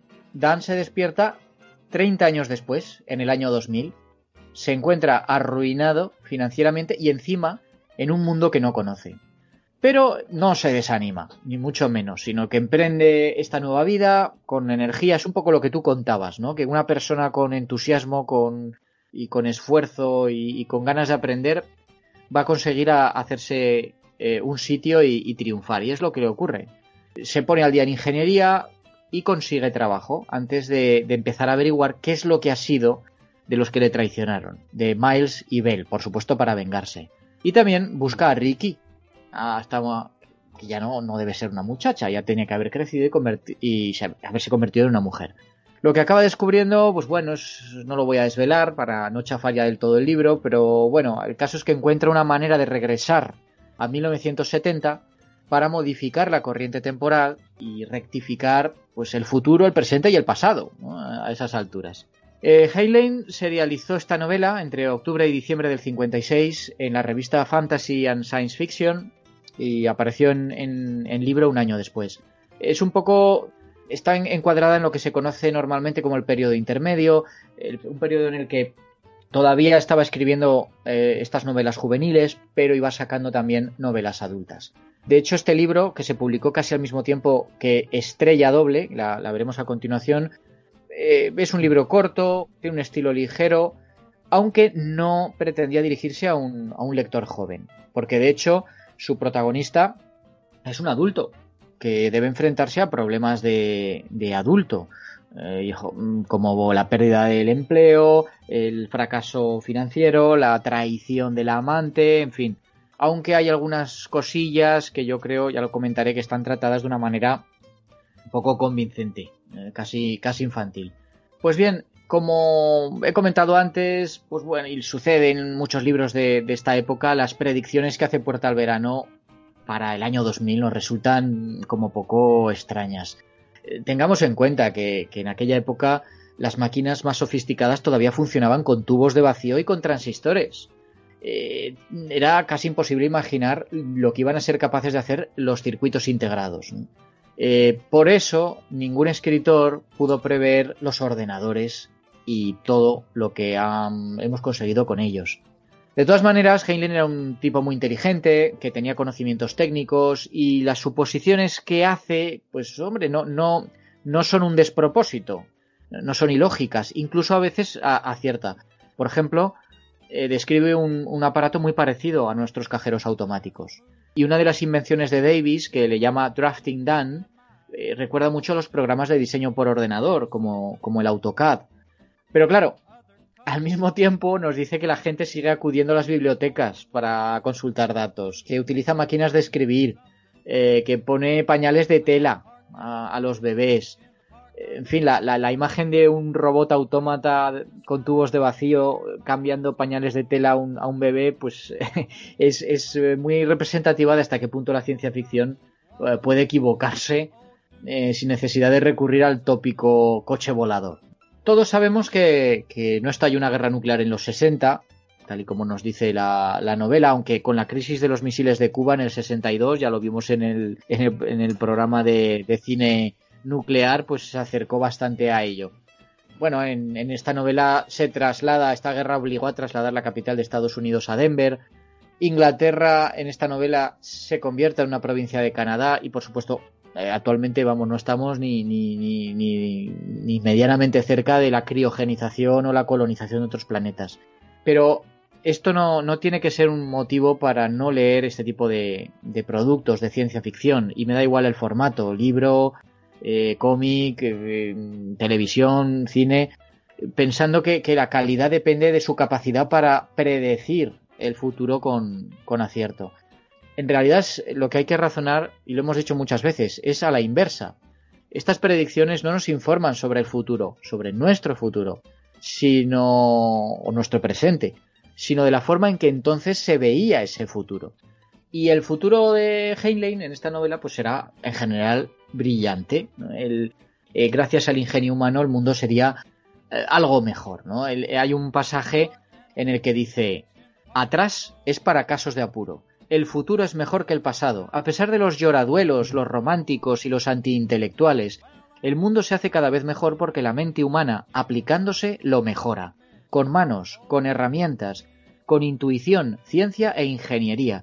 La mayor parte de esos que quitan importancia a todo son incapaces de clavar un clavo y de utilizar la regla de cálculo. Me gustaría invitarles a la jaula de la regla de cálculo. Me gustaría devolverlos al siglo XII y dejarles que la disfrutasen. Por tanto... Esta es la misma idea que, que salía en, Más allá del horizonte. Efectivamente, sí, sí, sí. Eh, entonces, eh, bueno, pues es una eh, es, una idea muy presente en, la ciencia ficción de entonces, ¿eh? esa, visión brillante del, futuro antes de que empezasen a aparecer, sí, todas esas oscuras distopías dominadas por corporaciones. Bueno, esto, esto sería mm. otra rama de la ciencia ficción. De hecho, este, este futuro optimista no era el, de, el que había imaginado para Historia del Futuro. Eh, recordemos que en Historia del Futuro, ya lo vimos, había altibajos, había avances, luego se retrocedía, eh, había dictaduras, luego esto se, se, arreglaba y tal. Aquí, pues, eh, se mencionan, por ejemplo, transbordadores que hacen la ruta a la Luna, pero los únicos viajes que vemos en el libro realmente no, no son espaciales, sino temporales. Eh, es más, Puerta al Verano no es, no es una épica espacial, es una, una historia que transcurre en la Tierra, una Tierra en la que el progreso es real, funciona, las cosas han mejorado, los propios robots que inventa el, este protagonista, Dan, pues son ingenios domésticos que hacen la, vida más fácil. En este sentido, y esto es, algo muy presente en la ciencia ficción americana eh, durante, durante décadas, puedo decir, lo que aquí es central es la figura del ingeniero. Es, el, héroe mm. del imaginario popular norteamericano. Y que en buena medida ha sido, ha sido aquello por lo que la propia tecnología y la propia sociedad americana han estado siempre tan en vanguardia tecnológica, porque precisamente hay mucha gente que toma como modelos estos ingenieros, ¿no? que, se ensalzan en, la literatura, en el cine. Eh, esto, esto proviene en realidad de, Edison, que fue un, mejor propagandista de sí mismo que inventor. Y bueno, él, alcanzó una, especie de, de, figura mítica, de auténtico ídolo, ¿no? Como se vendía como ingeniero autodidacta, un emprendedor. Y en una sociedad capitalista en continuo progreso tecnológico desde finales del siglo XIX, que continuamente estaba ofreciendo inventos sorprendentes, que además daban unas cantidades enormes de dinero, pues evidentemente la ciencia ficción esto lo iba a tomar. Y durante toda la época pulp, las revistas especializadas tenían un montón de historias protagonizadas por inventores geniales que cambiaban la faz del mundo, lo salvaban de amenazas alienígenas, viajaban a, planetas lejanísimos, etcétera. Eh, luego, por supuesto, esto se iría diluyendo, ¿no? Y, esto se combina también con la figura del Mad Doctor, pero eh, la figura del ingeniero la adoptó Heinlein como, como algo central. De hecho, él era ingeniero.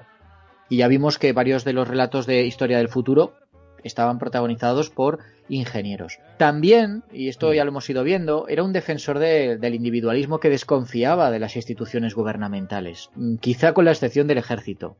Y eso también se filtró a muchos de sus protagonistas, entre ellos el de Puerta al Verano. Eh, Dan Davis es, un hombre hecho a sí mismo, no le debe nada a nadie, es decir, eh, él, se, apoya en su ingenio, la confianza que tiene en sí mismo, su inteligencia, su capacidad para trabajar muy duro, la pasión por lo que hace. Gracias a eso, triunfa en su propio tiempo triunfa en el futuro a pesar de, partir de, la auténtica ruina financiera. Esta filosofía política, que iría cobrando cada vez más fuerza a medida que Heinlein envejecía, es, importantísima para entender al autor. Y lo diferencia de otros. Por ejemplo, Asimov eh, era un escritor, podemos decir, ético. Heinlein era un escritor político. Y, es, y estas posturas, eh, digamos que derivaban de sus respectivas ideologías que en el caso de Heinlein era, bueno, eran formadas en la, arena política norteamericana. Ya hemos mencionado, como lo comentabas tú al principio, lo recordabas, que se presentó sin éxito para ocupar un cargo en la Asamblea de California por el Partido Demócrata. E incluso mantenía contactos con un grupo radical de izquierdas, eh, ojo para el estándar americano, eh, eh, llamado EPIC. Más adelante, conforme él envejeció, su afiliación política dio un giro hacia un libertarismo más asociado a la derecha, a la derecha más reaccionaria. Y de hecho, y esto es algo que quizá muchos de los que nos oyen no, no lo sepan, ese, ese cambio en su propia ideología, esa radicalización, le debió resultar tan embarazoso que se esforzó por enterrar su propia juventud izquierdista. Eh, de hecho, todo este pasado suyo fue descubierta por, por Thomas Perry en 1993 en un trabajo que se tituló Ham and Eggs and Heinlein, eh, jamón, huevos y Heinlein, que se publicó en el tercer mm. número de, una revista que editaba Damon Knight, que se llamaba Monad, y que, eh, bueno, claro, esto era una publicación muy marginal, pero apareció y se, se difundió entre el gran público por Thomas M. Dish, otro escritor mm, de ciencia ficción, que publicó un mm. libro que tengo aquí delante que se llama Los sueños de los que están hechos eh, nuestros nuestra, nuestro género, podríamos decir, The Dreams Our Stuff is Made of. Y aquí recogía esos descubrimientos biográficos que había hecho este Thomas Perry y resumía la, orientación de la obra de posguerra de Heinlein de una manera eh, muy descarnada. ¿no? Eh, Thomas M. Dish dice, el principal objetivo de la ciencia ficción de Heinlein durante la Guerra Fría fue la defensa de la perpetuación y crecimiento del complejo militar industrial se manifestó contra las restricciones a los ensayos nucleares en 1956. En una convención mundial de ciencia ficción en 1961 defendió la construcción de refugios contra bombardeos y la desregulación en la posesión de armas. Fue un halcón en los años de Vietnam. Estas posturas y otras más extremas pueden inferirse fácilmente de la ciencia ficción que escribió en este periodo. Bueno, pues eh, esto como vemos eh, es, es un poco ver cómo la manera de pensar de Heinlein muy compleja y cambiante, a veces incluso contradictoria con el paso del tiempo, va quedando reflejada en su, en su obra, ¿no? No solamente en Tropas del Espacio. Esto ya lo hemos comentado, pero es que hay que repetirlo. mucha gente lo único que le ha leído de Heinlein es Tropas del Espacio. Y a lo mejor Forastero en Tierra Extraña. Eso no es nada. Y con eso no, lo siento, no es suficiente, ¿no?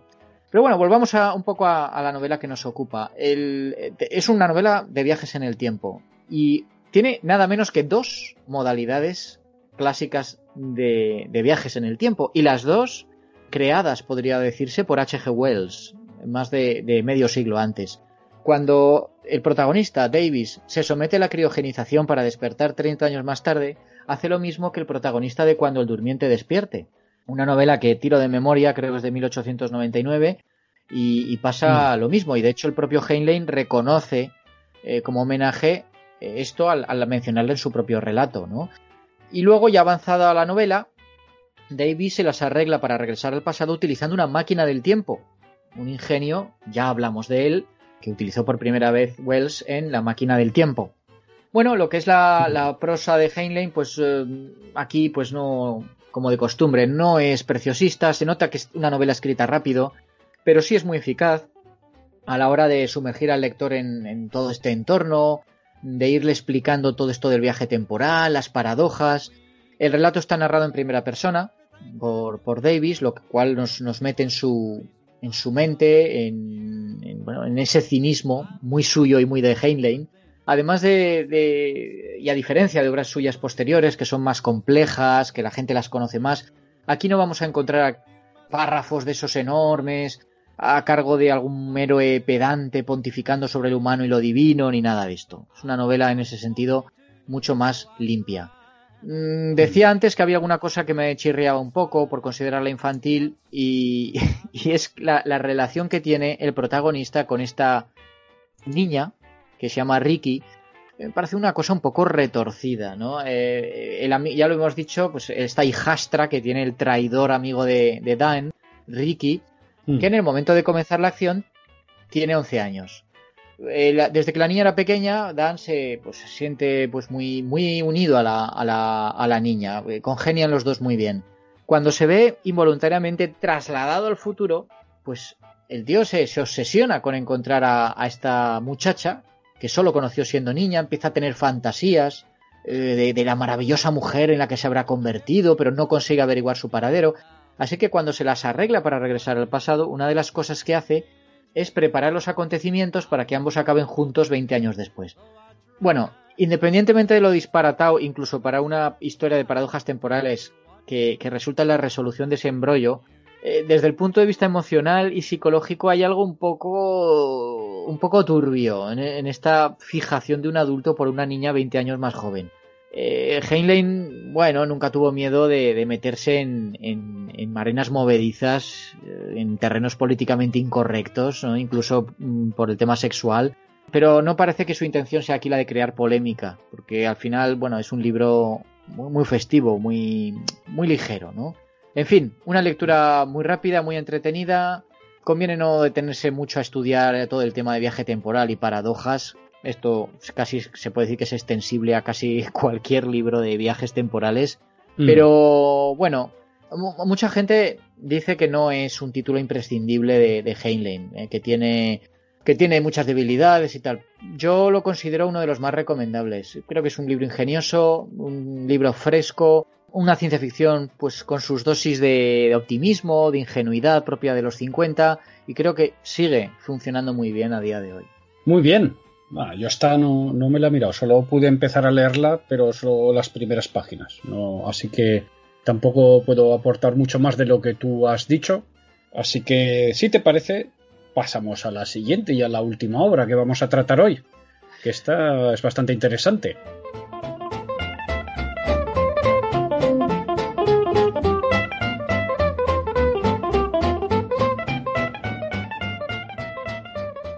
Estrella doble, también de, 1956, efectivamente.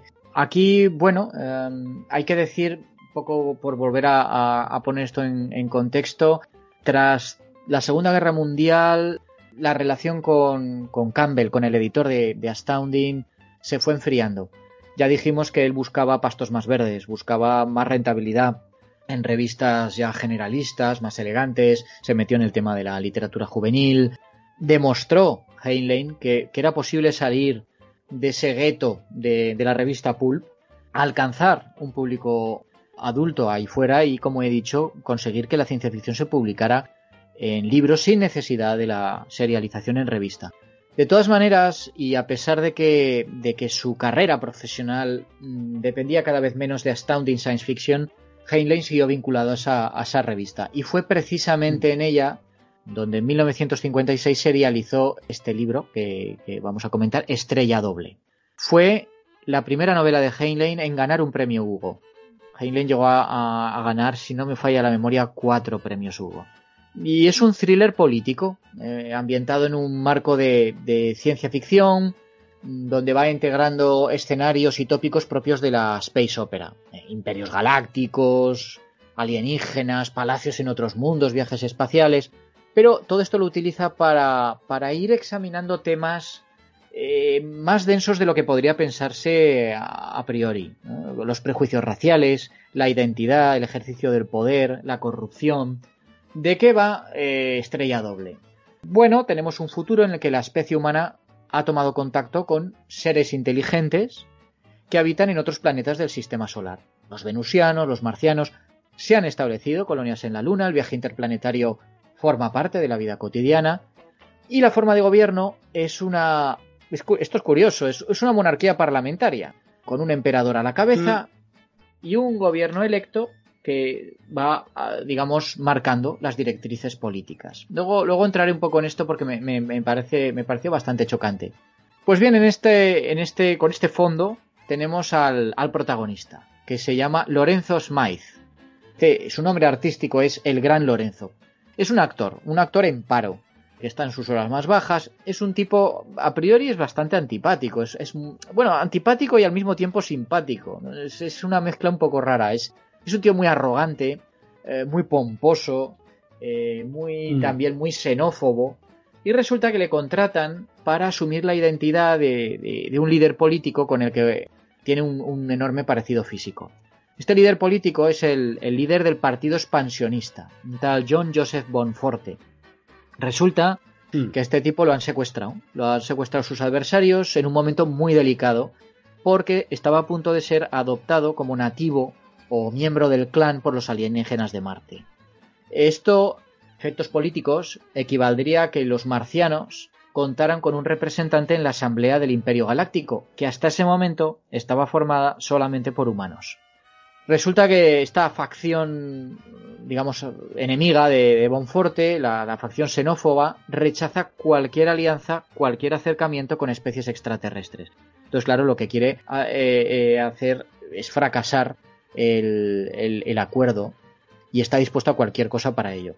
Dices, hombre, bueno, pero esto no se puede dar a conocer, ¿no? No. ¿Por qué? Pues porque resulta que los marcianos, una de sus características es que son muy inflexibles en todos estos temas. Entonces, una vez que se ha establecido el momento para este ritual, no se puede cambiar. No hay excusa para no asistir a, a, ese, honor. Entonces, lo que es el círculo interno de Bonforte mm, se ve obligado a contratar a Lorenzo para que asista a la ceremonia haciéndose pasar por el, por el político. Claro, el, asunto es que, que, Lorenzo Smite, en realidad, su manera de pensar es la contraria del político al que tiene que, encarnar. Pero eh, él cumple muy bien con su papel de doble, hasta que el político pues, eh, es liberado. Pero resulta que, Bonforte está muy mal de salud y no puede, no puede continuar con, la escena, con, su labor eh, política. Y entonces el actor se ve obligado a continuar con el fraude. Y poco a poco va profundizando más y más en la mente, la filosofía de Bonforte, y va cambiando su manera de pensar y de, ver el mundo. Entonces, aquí nos, tenemos, tenemos una trama que, tal y como lo cuento, pues parece muy novelesca. Esto es como, como el prisionero de Zenda. Pero probablemente resulte curioso conocer que esto se inspiró en un hecho real, ocurrido en la Segunda Guerra Mundial. Resulta que, que aquí tenemos a un australiano, que era Mayrick Edward Clifton James, este había servido con el ejército británico en la Primera Guerra Mundial y luego se convirtió en actor. Pues bien, años después, eh, su talento como actor pues le valió ser asignado a un grupo de entretenimiento de segunda fila que dependía del ejército de, de la reina de Inglaterra y que se dedicaba a escenificar obras patrióticas. Y entonces alguien notó que se parecía mucho al mariscal Bernard Montgomery. El mm. teniente coronel David Niven, sí, sí, el actor, el actor, pero en este punto era teniente coronel, pues eh, que, dirigía la unidad cinematográfica del ejército británico, contactó con él y lo invitó a participar en una obra en Londres. Pero cuando, cuando Mayrick Edward Clifton James se presenta allí, se le dice que la misión que tenía que desempeñar era algo muy diferente. Resulta que se tenía que aprender todos los manierismos, todas las maneras de comportarse, la forma de hablar, etcétera, de Montgomery y hacerse pasar por él durante cinco semanas tuvo que viajar a Gibraltar, a El Cairo. ¿Por qué? Pues era parte de un plan destinado a engañar a los alemanes en las semanas anteriores al desembarco de Normandía. Lo que se pretendía era hacer creer a los alemanes que, el verdadero mariscal Montgomery estaba preparando un plan de invasión del sur de Francia, con lo cual los alemanes se esperaba que concentraran tropas en esa zona y debilitaran la concentración de, eh, militar en, Bretaña, en Normandía, donde se iba a producir la verdadera invasión.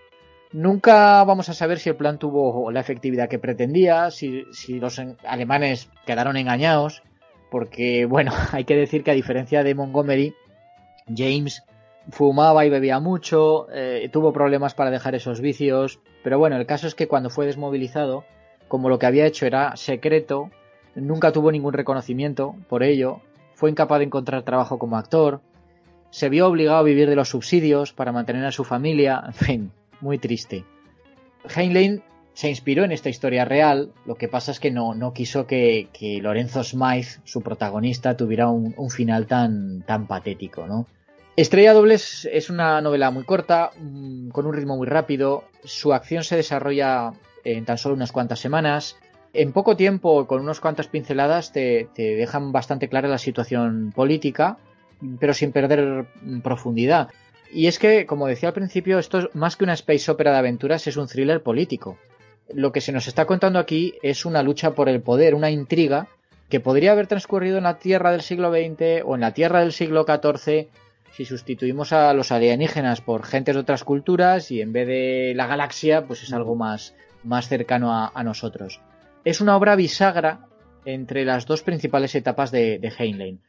La de los 40 y los 50, que hemos visto hasta ahora, sobre todo dominada por el optimismo, los relatos cortos, las novelas juveniles, y la etapa que se abriría con Tropas del Espacio, en el año 59. Está ya más comprometida políticamente, mucho más densa desde el punto de vista intelectual y a veces, y esto lo veremos en un futuro cuando toque, eh, muchas veces pues todo este discurso político, social que, integraban las novelas entorpecía el desarrollo de, las tramas. Eh, de hecho, mm. eh, cada vez más se dedicaba, sus libros eran, esto le pasó también a H.G. Wells, sus libros eran, eran al final como plataformas para exponer sus posturas eh, libertarias, sus opiniones poco convencionales sobre la sexualidad. Y claro, esto le iría restando pues apoyo entre sus seguidores, también de otros colegas de profesión, en fin, y aquellos lectores que no le conocieron en su etapa en su etapa primera, sino que ya se empezaron a conocerle con sus últimas obras. Pero en Estrella Doble, todavía hay un equilibrio muy bueno entre la narración y el contenido. Mm, la intriga no queda perjudicada y, no hay un exceso eh, intelectual.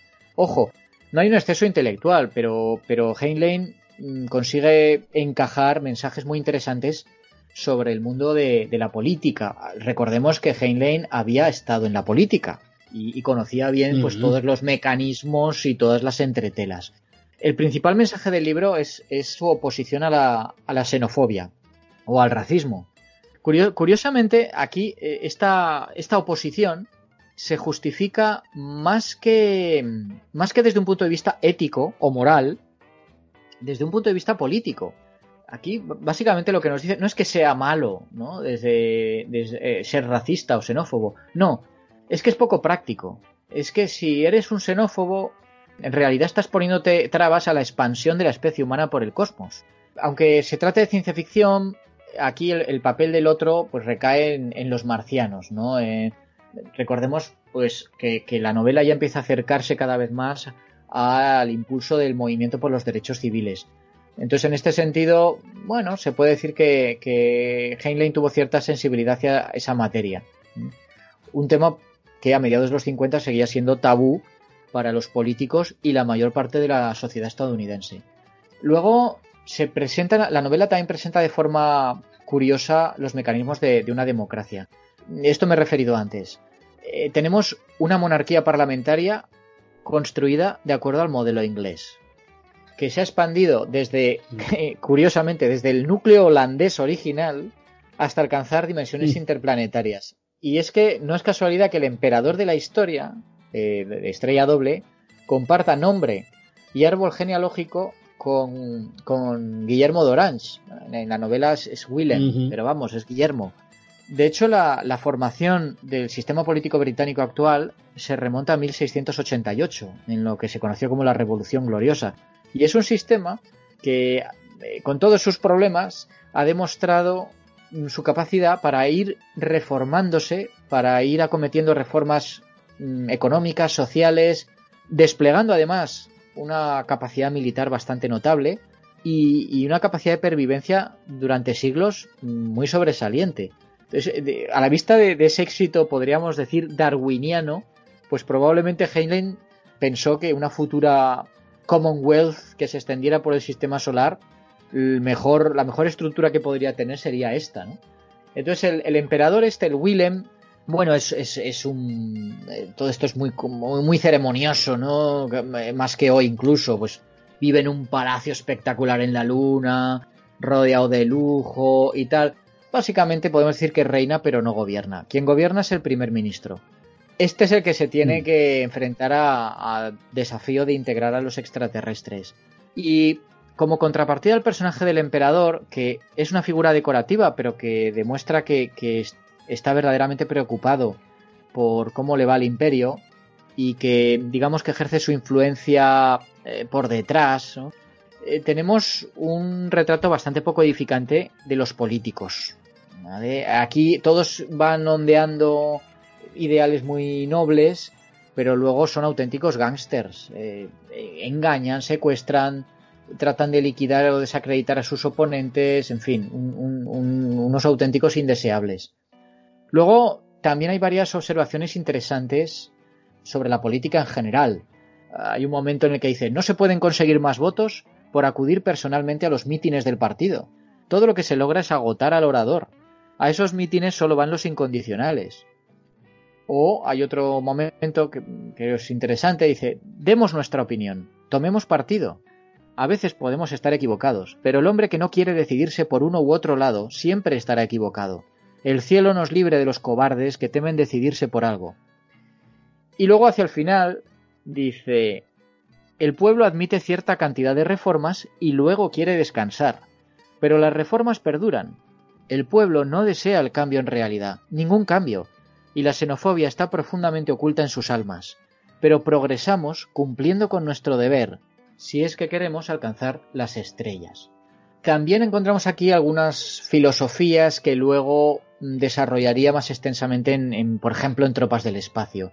Dice uno de los personajes, yo no soy un pacifista. El pacifismo es una tortuosa doctrina con la cual un hombre acepta los beneficios de la sociedad sin querer dar nada a cambio y quiere que se le considere un santo por su falta de honradez. La vida es de aquellos que no tienen miedo de perderla. Y luego, pues entrando un poco ya en, otro eh, género de, cosas, pues bueno, eh, de nuevo aquí encontramos pues un, producto de, la ciencia ficción de los 50. Eh, aquí pues las típicas referencias tecnológicas un poco pasaditas, ¿no? Los estereovídeos, esa, esa hipnosis que permite solucionar cualquier problema mental que todas, bueno, todas las maravillas tecnológicas que aparecen, viajes espaciales, bases en la Luna, en otros planetas y tal, pues hayan conseguido, no con ordenadores, sino tirando de la regla de cálculo. Bueno, esto tampoco se puede evitar.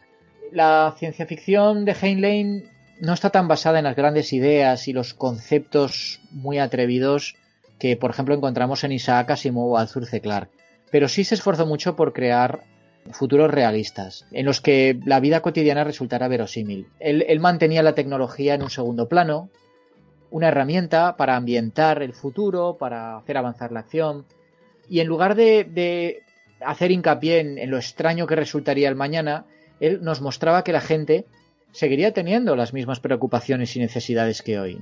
Esto, bueno, no quiere decir que la creación de un entorno futurista no fuera importante para Heinlein, sino que eh, lo que quería transmitir es que la gente del futuro sería igual que nosotros, tendría sus problemas y verían su entorno de una manera tan, tan natural y cotidiana como nosotros vemos eh, nuestro presente.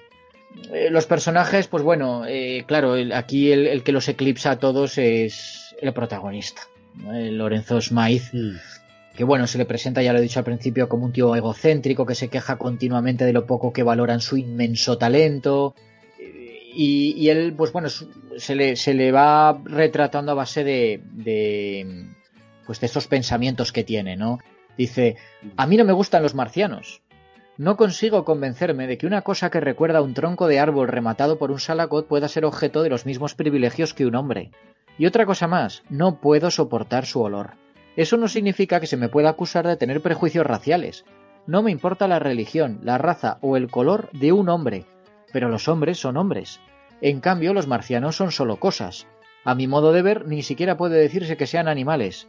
Encuentro ofensivo que se les permita la entrada en los bares y restaurantes frecuentados por hombres. Y bueno, lo que pasa es que va, él va cambiando conforme va pasando el tiempo. En realidad, el cambio es, eh, es un poco debido a, las circunstancias. Esto era algo que Heinlein utilizaba bastante frecuentemente. ¿eh? Obligar a los personajes asumir papeles para los que no están preparados. Por ejemplo, el de revolucionario, que esto lo vimos en, mm. aquella de más allá del horizonte. El de marina espacial, en tropas del espacio. En huésped de babosas alienígenas, en amos de títeres. en asumir el cuerpo de una mujer, como en este de No temeré ningún mal, el de ser un humano y líder religioso, como es el caso de, Forastero en Tierra Extraña. Pero bueno, el caso es que, como digo, eh, conforme va aprendiendo más sobre este político, este Bonforte, pues la actitud de Smythe empieza a cambiar, se va modelando de, de otra manera y se convierte en el actor se convierte en su personaje, eh, transformándose en un gran líder que se preocupa de verdad del destino de la humanidad y su destino en la galaxia. Se da cuenta de que el hombre tiene que superar sus prejuicios y evitar convertir a las estrellas en, otro imperio sostenido por la discriminación y la explotación. Los personajes secundarios pues están mucho más desdibujados, carecen de, yo creo que carecen bastante de, personalidad. Eh, Heinlein, ya lo hemos dicho, tenía tendencia a crear esos héroes tremendamente competentes en un montón de cosas que sabían más que nadie. Bueno, esto puede gustar más o menos según el, lector. Eh, por supuesto, eh, no encontramos aquí a mujeres que tengan eh, papel. Lorenzo Smythe admite haber aprendido su profesión de su padre, pero no parece tener nada que decir de su madre. La principal fémina aquí es Penny Russell, que es la ayudante y la secretaria de Bonforte, y que luego pasa a ser es eh, pues la ayudante de, Lorenzo, que es un poco una muestra de, la actitud contradictoria que Heinlein tenía hacia el sexo femenino. Es, una profesional muy inteligente, que tiene un escaño en el Congreso, su trabajo es increíblemente importante para, todo este equipo que teje el, engaño, y, de hecho sin, sin, ella no se habría podido sacar adelante, pero también es, es una mujer sentimental, muy infantil, que continuamente está sollozando y se desmaya, enamorada de su jefe, hasta sus propios colegas la tratan con condescendencia, ¿no? Y la amenazan en, en, broma con darle una zotaina si no se comporta. Imagínate si esto, si esto lo pone alguien hoy en un, en un libro o sale en alguna película. Bueno. en fin, hay quien argumenta que, esta historia hoy no sería merecedora de un premio. De nuevo, hay que adoptar la perspectiva de la época. En el año 56, la ciencia ficción no había acumulado todavía el inmenso patrimonio que tiene hoy en todos los formatos, eh, literario, cinematográfico, televisivo, gráfico, de, cualquier tema imaginable. Aquí la idea de servirse de los tópicos de la space opera para contar una intriga política, pues tampoco se puede decir que sea nueva, pero el talento de Heinlein como narrador es tanto. Tenemos un protagonista que tiene, bueno, tanto carisma, eh, la postura ideológica está tan bien establecida y hay unas reflexiones tan inteligentes sobre la política con la que puedes estar de acuerdo, ¿no? Eso, eso no importa. Todo eso mezclado con aventura, con sátira, pues que es que en aquel momento sobresalió con mucho de lo que se estaba haciendo por parte de otros autores. En, en definitiva, yo creo que hoy todavía es, es uno de los títulos más asequibles, más queridos de Heinlein y de los imprescindibles para comprender eh, su pensamiento y su estilo. Eh, yo desde luego de todos los que hemos hablado es quizá el que más el que más recomiende. Yo creo que lo habías leído este tú también, ¿no, mm. Ángel? Sí, sí, yo también lo he leído y la verdad es que de los que más me ha gustado de Heinlein. Es una historia muy divertida, el personaje es muy divertido también, es un antihéroe. Ayuda mucho la, narración que hace en primera persona, eh, te va contando todo lo que va viviendo desde su punto de vista. Entonces eso también lo hace muy divertido y como tú dices, pues es una novela con buen ritmo, son aventurillas, son intrigas, así políticas, y bueno, y es una reflexión también política de, de Heinlein, eh, Curiosamente los dos partidos, ¿no? Aquí el partido humanista eh, serían los malos, los, un poco los proteccionistas, eh, los supremacistas humanos, podemos decir, mientras que el partido expansionista, que, que en principio nos pinta mal el nombre, eh, son los buenos, ¿no? Porque lo que buscan es expandir la humanidad. Y bueno, poco que añadir a lo que has dicho, es una novela muy divertida y que es de las que con las que yo empezaría por Heinlein, con novelas de este tipo que son más ligeritas, más divertidas, con su poquito de mensaje, eh, con, un poco de, lo que él piensa, pero, pero fácilmente digeribles. Y este, esta etapa se cerraría, mm, la hemos dicho, con Tropas del Espacio. Y bueno, pues ya nos remitimos al, al programa de ciencia ficción militar para, para quien quiera saber un poquito más. Y únicamente por, cerrar este, este recorrido de la etapa intermedia de, Heinlein, sí que me gustaría apuntar que, bueno, todo el mundo considera a Heinlein como uno de los grandes, de los tres grandes de la edad de oro de la ciencia ficción, junto a, Isaac Asimov y Arthur C. Clarke. Fue pionero de muchos subgéneros y de los tres fue el único capaz de crear personajes eh, carismáticos y escenas de diálogo frescas. Entonces cabe preguntarse por qué todo el mundo recuerda más a Asimov y a Clark. Y bueno, ahí yo creo que, hay una doble explicación. Por una parte, la exposición mediática. Asimov y Clark eh, fueron colaboradores habituales de, pues de un montón de programas. Eh, eran asesores en películas de ciencia ficción. Prestaron su nombre para publicaciones, para programas televisivos. Firmaron también eh, trabajos divulgativos. Les entrevistaron muchísimas veces. En general, siempre estaban dispuestos a aparecer en, los medios de comunicación. Entonces, claro, eran caras conocidas. No es que Heinlein no fuera una persona activa ni comprometida, todo lo contrario, pero desde comienzos de los 70 su salud empezó a deteriorarse y ya pues prefirió mm. quedarse en, segundo, en segundo plano. el segundo motivo, y esto es, bueno, esto es simplemente una, opinión personal, es que de los tres, Heinlein fue el que, el que más volcó en sus obras su ideología política y, filosófica. A pesar de, de, sus esfuerzos en defender la exploración científica, eh, defender la necesidad de ampliar el conocimiento humano, conseguir la igualdad de sexos, sus críticos siempre le echaron en cara su homofobia, su chauvinismo, eh, su militarismo. curiosamente, otros autores de, la época clásica cometieron los mismos errores, pero en su caso siempre se suele recurrir a, justificarlo con el contexto histórico en el que escribieron las obras. ¿Qué pasaba con Heinlein? Pues que él se mostró tan vehemente, incluso agresivo. Llegó a tener discusiones amargas con algunos de sus colegas en, creo que recordar que, con Arthur C. Clarke tuvo una bronca importante. Sí, Y pues claro, que, no se le puede dar la misma excusa. En los años 60, pues esa actitud suya le valió la crítica de muchos comentaristas, de autores que se decían a sí mismos progresistas, y lo tomaron como chivo expiatorio, como cabeza visible de todo lo que veían rancio y rechazable de la ciencia ficción de los 40 y de los 50 como vemos, eh, debajo de, todo esto, de, debajo de Heinlein hay, hay, hay mucho, ¿no? Hay mucho, se puede hablar mucho de lo que pensaba, de, las cosas que defendía, de... entonces es, un autor complejo de, aproximarse. Por eso le estamos dedicando eh, varios programas. Espero que, a nuestros oyentes les, les guste.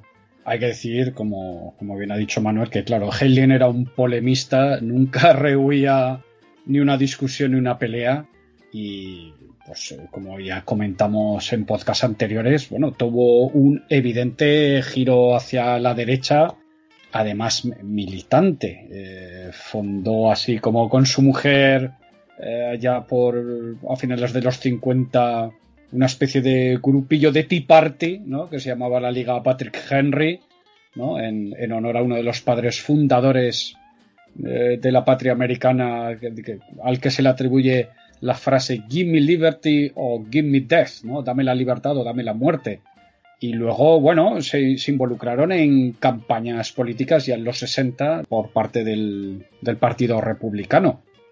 O sea que, como ya también hemos mencionado, pues bueno, ¿no? Cuando criticó los planes de, control de armas nucleares, eh, se manifestó a favor de la intervención de Estados Unidos en Vietnam, eh, recordamos esta famosa doble hojita que creo que salió en Astounding, con, como, con lo cual la, revista decía, no, como revista no nos pronunciamos, pero estos son nuestros autores que están a favor de una intervención en Vietnam, estos son los autores que están en contra, ¿no?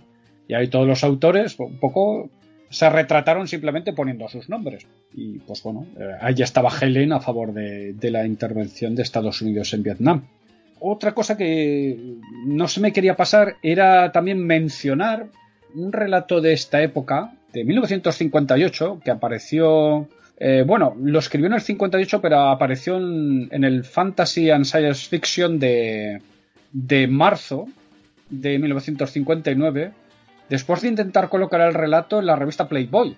Eh, que ya sabéis que Playboy, por ejemplo, pues bueno, eh, publicó a gente como Ray Bradbury, por ejemplo. Y este es el relato All You Zombies o Todos ustedes zombies.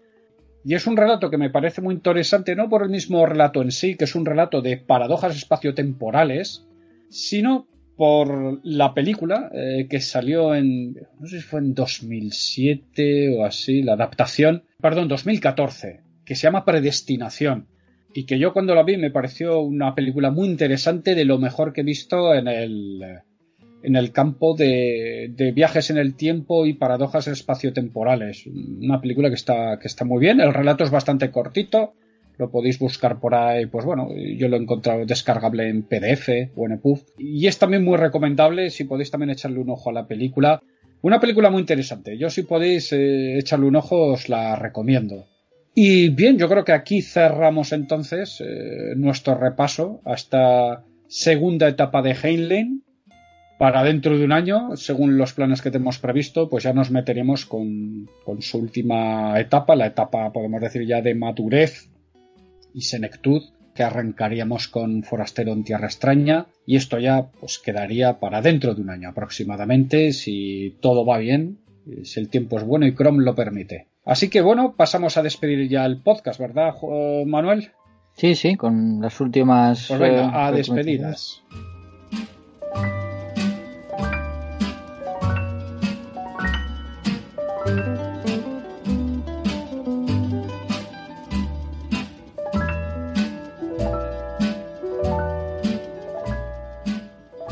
Pues aquí viene la despedida.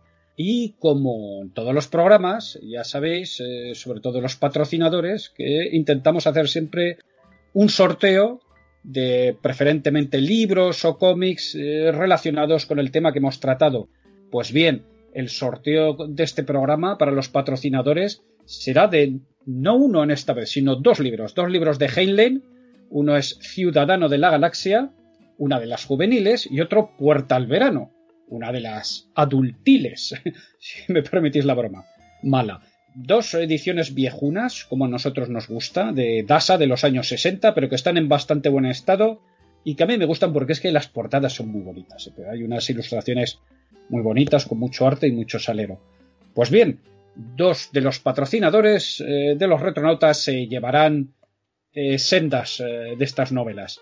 Os recordamos eh, que si queréis patrocinar nuestro podcast lo podéis hacer a través de iVoox, a través de Patreon, la fórmula que os sea más cómoda, que a cambio de vuestro patrocinio, de vuestra ayuda para mantener el flujo de butano en las retardis, pues lo que os ofrecemos es meteros en nuestra lista de correo en la que vamos adelantando temas, nuestros planes de vuelo, lo que tenemos en mente, también tenéis derecho a participar en estos sorteos de, libros o de cómics o de material. Y por otro lado, también tendréis acceso exclusivo a estos micro podcasts que hacemos, eh, que son los micronautas, que son podcasts cortitos, que pueden ser de 8, 10, 15 minutos, pues bueno, sobre diferentes temas que bueno, no, no nos da para tratar en profundidad, que pueden ser pues una serie, una película que hayamos visto, un librito que nos parezca interesante, que esté desconectado, una peli, recordar a, algunas películas concretas, pero bueno, que, no dan para hacer pues un programa largo. Pues con estos contenidos, un poco de cajón desastre, pues hacemos estos micronautas y así pues tenemos un detallito más con los que hacen el esfuerzo de patrocinarnos. Quizás, claro, como estos micronautas son cortitos, eh, obviamente no nos cuesta mucho esfuerzo producirlos y depende del ritmo, pues a veces sacamos más, a veces menos, a veces podéis entrar a nuestra página de iVoox y quizás eh, el que se encuentre con nosotros por primera vez, pues encuentre mucho botón azul. Los botones azules de reproducción son los que están destinados a patrocinadores, los rojos son los de los podcasts que están abiertos. A lo mejor alguien puede pensar, vaya, esta gente tiene más contenido patrocinado que contenido libre. Una vez más, os recordamos, fijaos en la duración de los podcasts, ¿no? Los podcasts largos, los contenidos con chichas son, los que están abiertos. Y estos podcasts pequeñitos, eh, pues que si, 10-15 minutos, pues son los que son para patrocinadores exclusivos. Entonces, bueno, simplemente tener eh, eso en cuenta. Que al final por minutaje hay más minutaje libre que minutaje patrocinado, en resumen. con mucho, con mucho. Con mucha diferencia, con mucha diferencia. En fin, ¿y qué más eh, comentaros antes de despedirnos del todo? Pues que, bueno, yo creo que ya podríamos ir anunciando nuestro próximo tema porque aparte de, de estos especiales de Heinlein que vamos haciendo, otra de las cosas que nos hemos propuesto es una vez al año es, revisitar uno de los clásicos de H.G. Wells. Y para el próximo programa volveremos con Wells. Esta vez con lo que nos meteremos será con la isla del Doctor Moreau, otro de los grandes clásicos con múltiples adaptaciones al cine. Y bueno, nos meteremos con, ello, nos meteremos con este Mad Doctor, otro de los primeros Mad Doctors de la historia de la ciencia ficción. En fin, yo creo que, que todo un clásico, todo un clásico de la historia de la ciencia ficción y que ha dado mucho de sí. Recordar que siempre estamos en contacto con vosotros, ¿eh? que podéis contactar con nosotros a través de Facebook, de Twitter, a través del correo losretronautas.yahoo.com, que estamos abiertos a vuestras sugerencias, a vuestros comentarios y que siempre os agradecemos mucho el que estéis allí y el apoyo que nos dais. Y no sé, Manuel, ¿algo más que añadir antes de despedirnos de nuestra tropa? Pues eh, nada más, espero que, disfruten con, esta entrega que acabamos de hacer, que, hay, hay, horas de escucha hasta, hasta que regresemos con la retardis. Así que por mi parte, un saludo a todos y larga vida y prosperidad. Saludos desde los días del futuro pasado. Adiós a todos.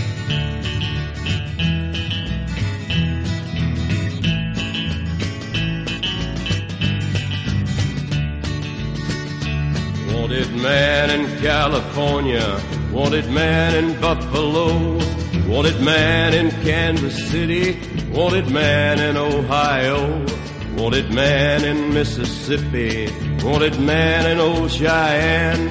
Wherever you might look tonight, you might see this wanted man. I might be in Colorado or Georgia by the sea working for some man who may not know who I might be. And if you ever see me coming, and if you know who I am, don't you breathe it to nobody, cause you know I'm on the lam. Wanted man by Lucy Watson, wanted man by Jeannie Brown, wanted man by Nellie Johnson, wanted man in this next town. But I've had all that I wanted of a lot of things I've had and a lot more than I needed of some things that turned out bad. Da, da, da,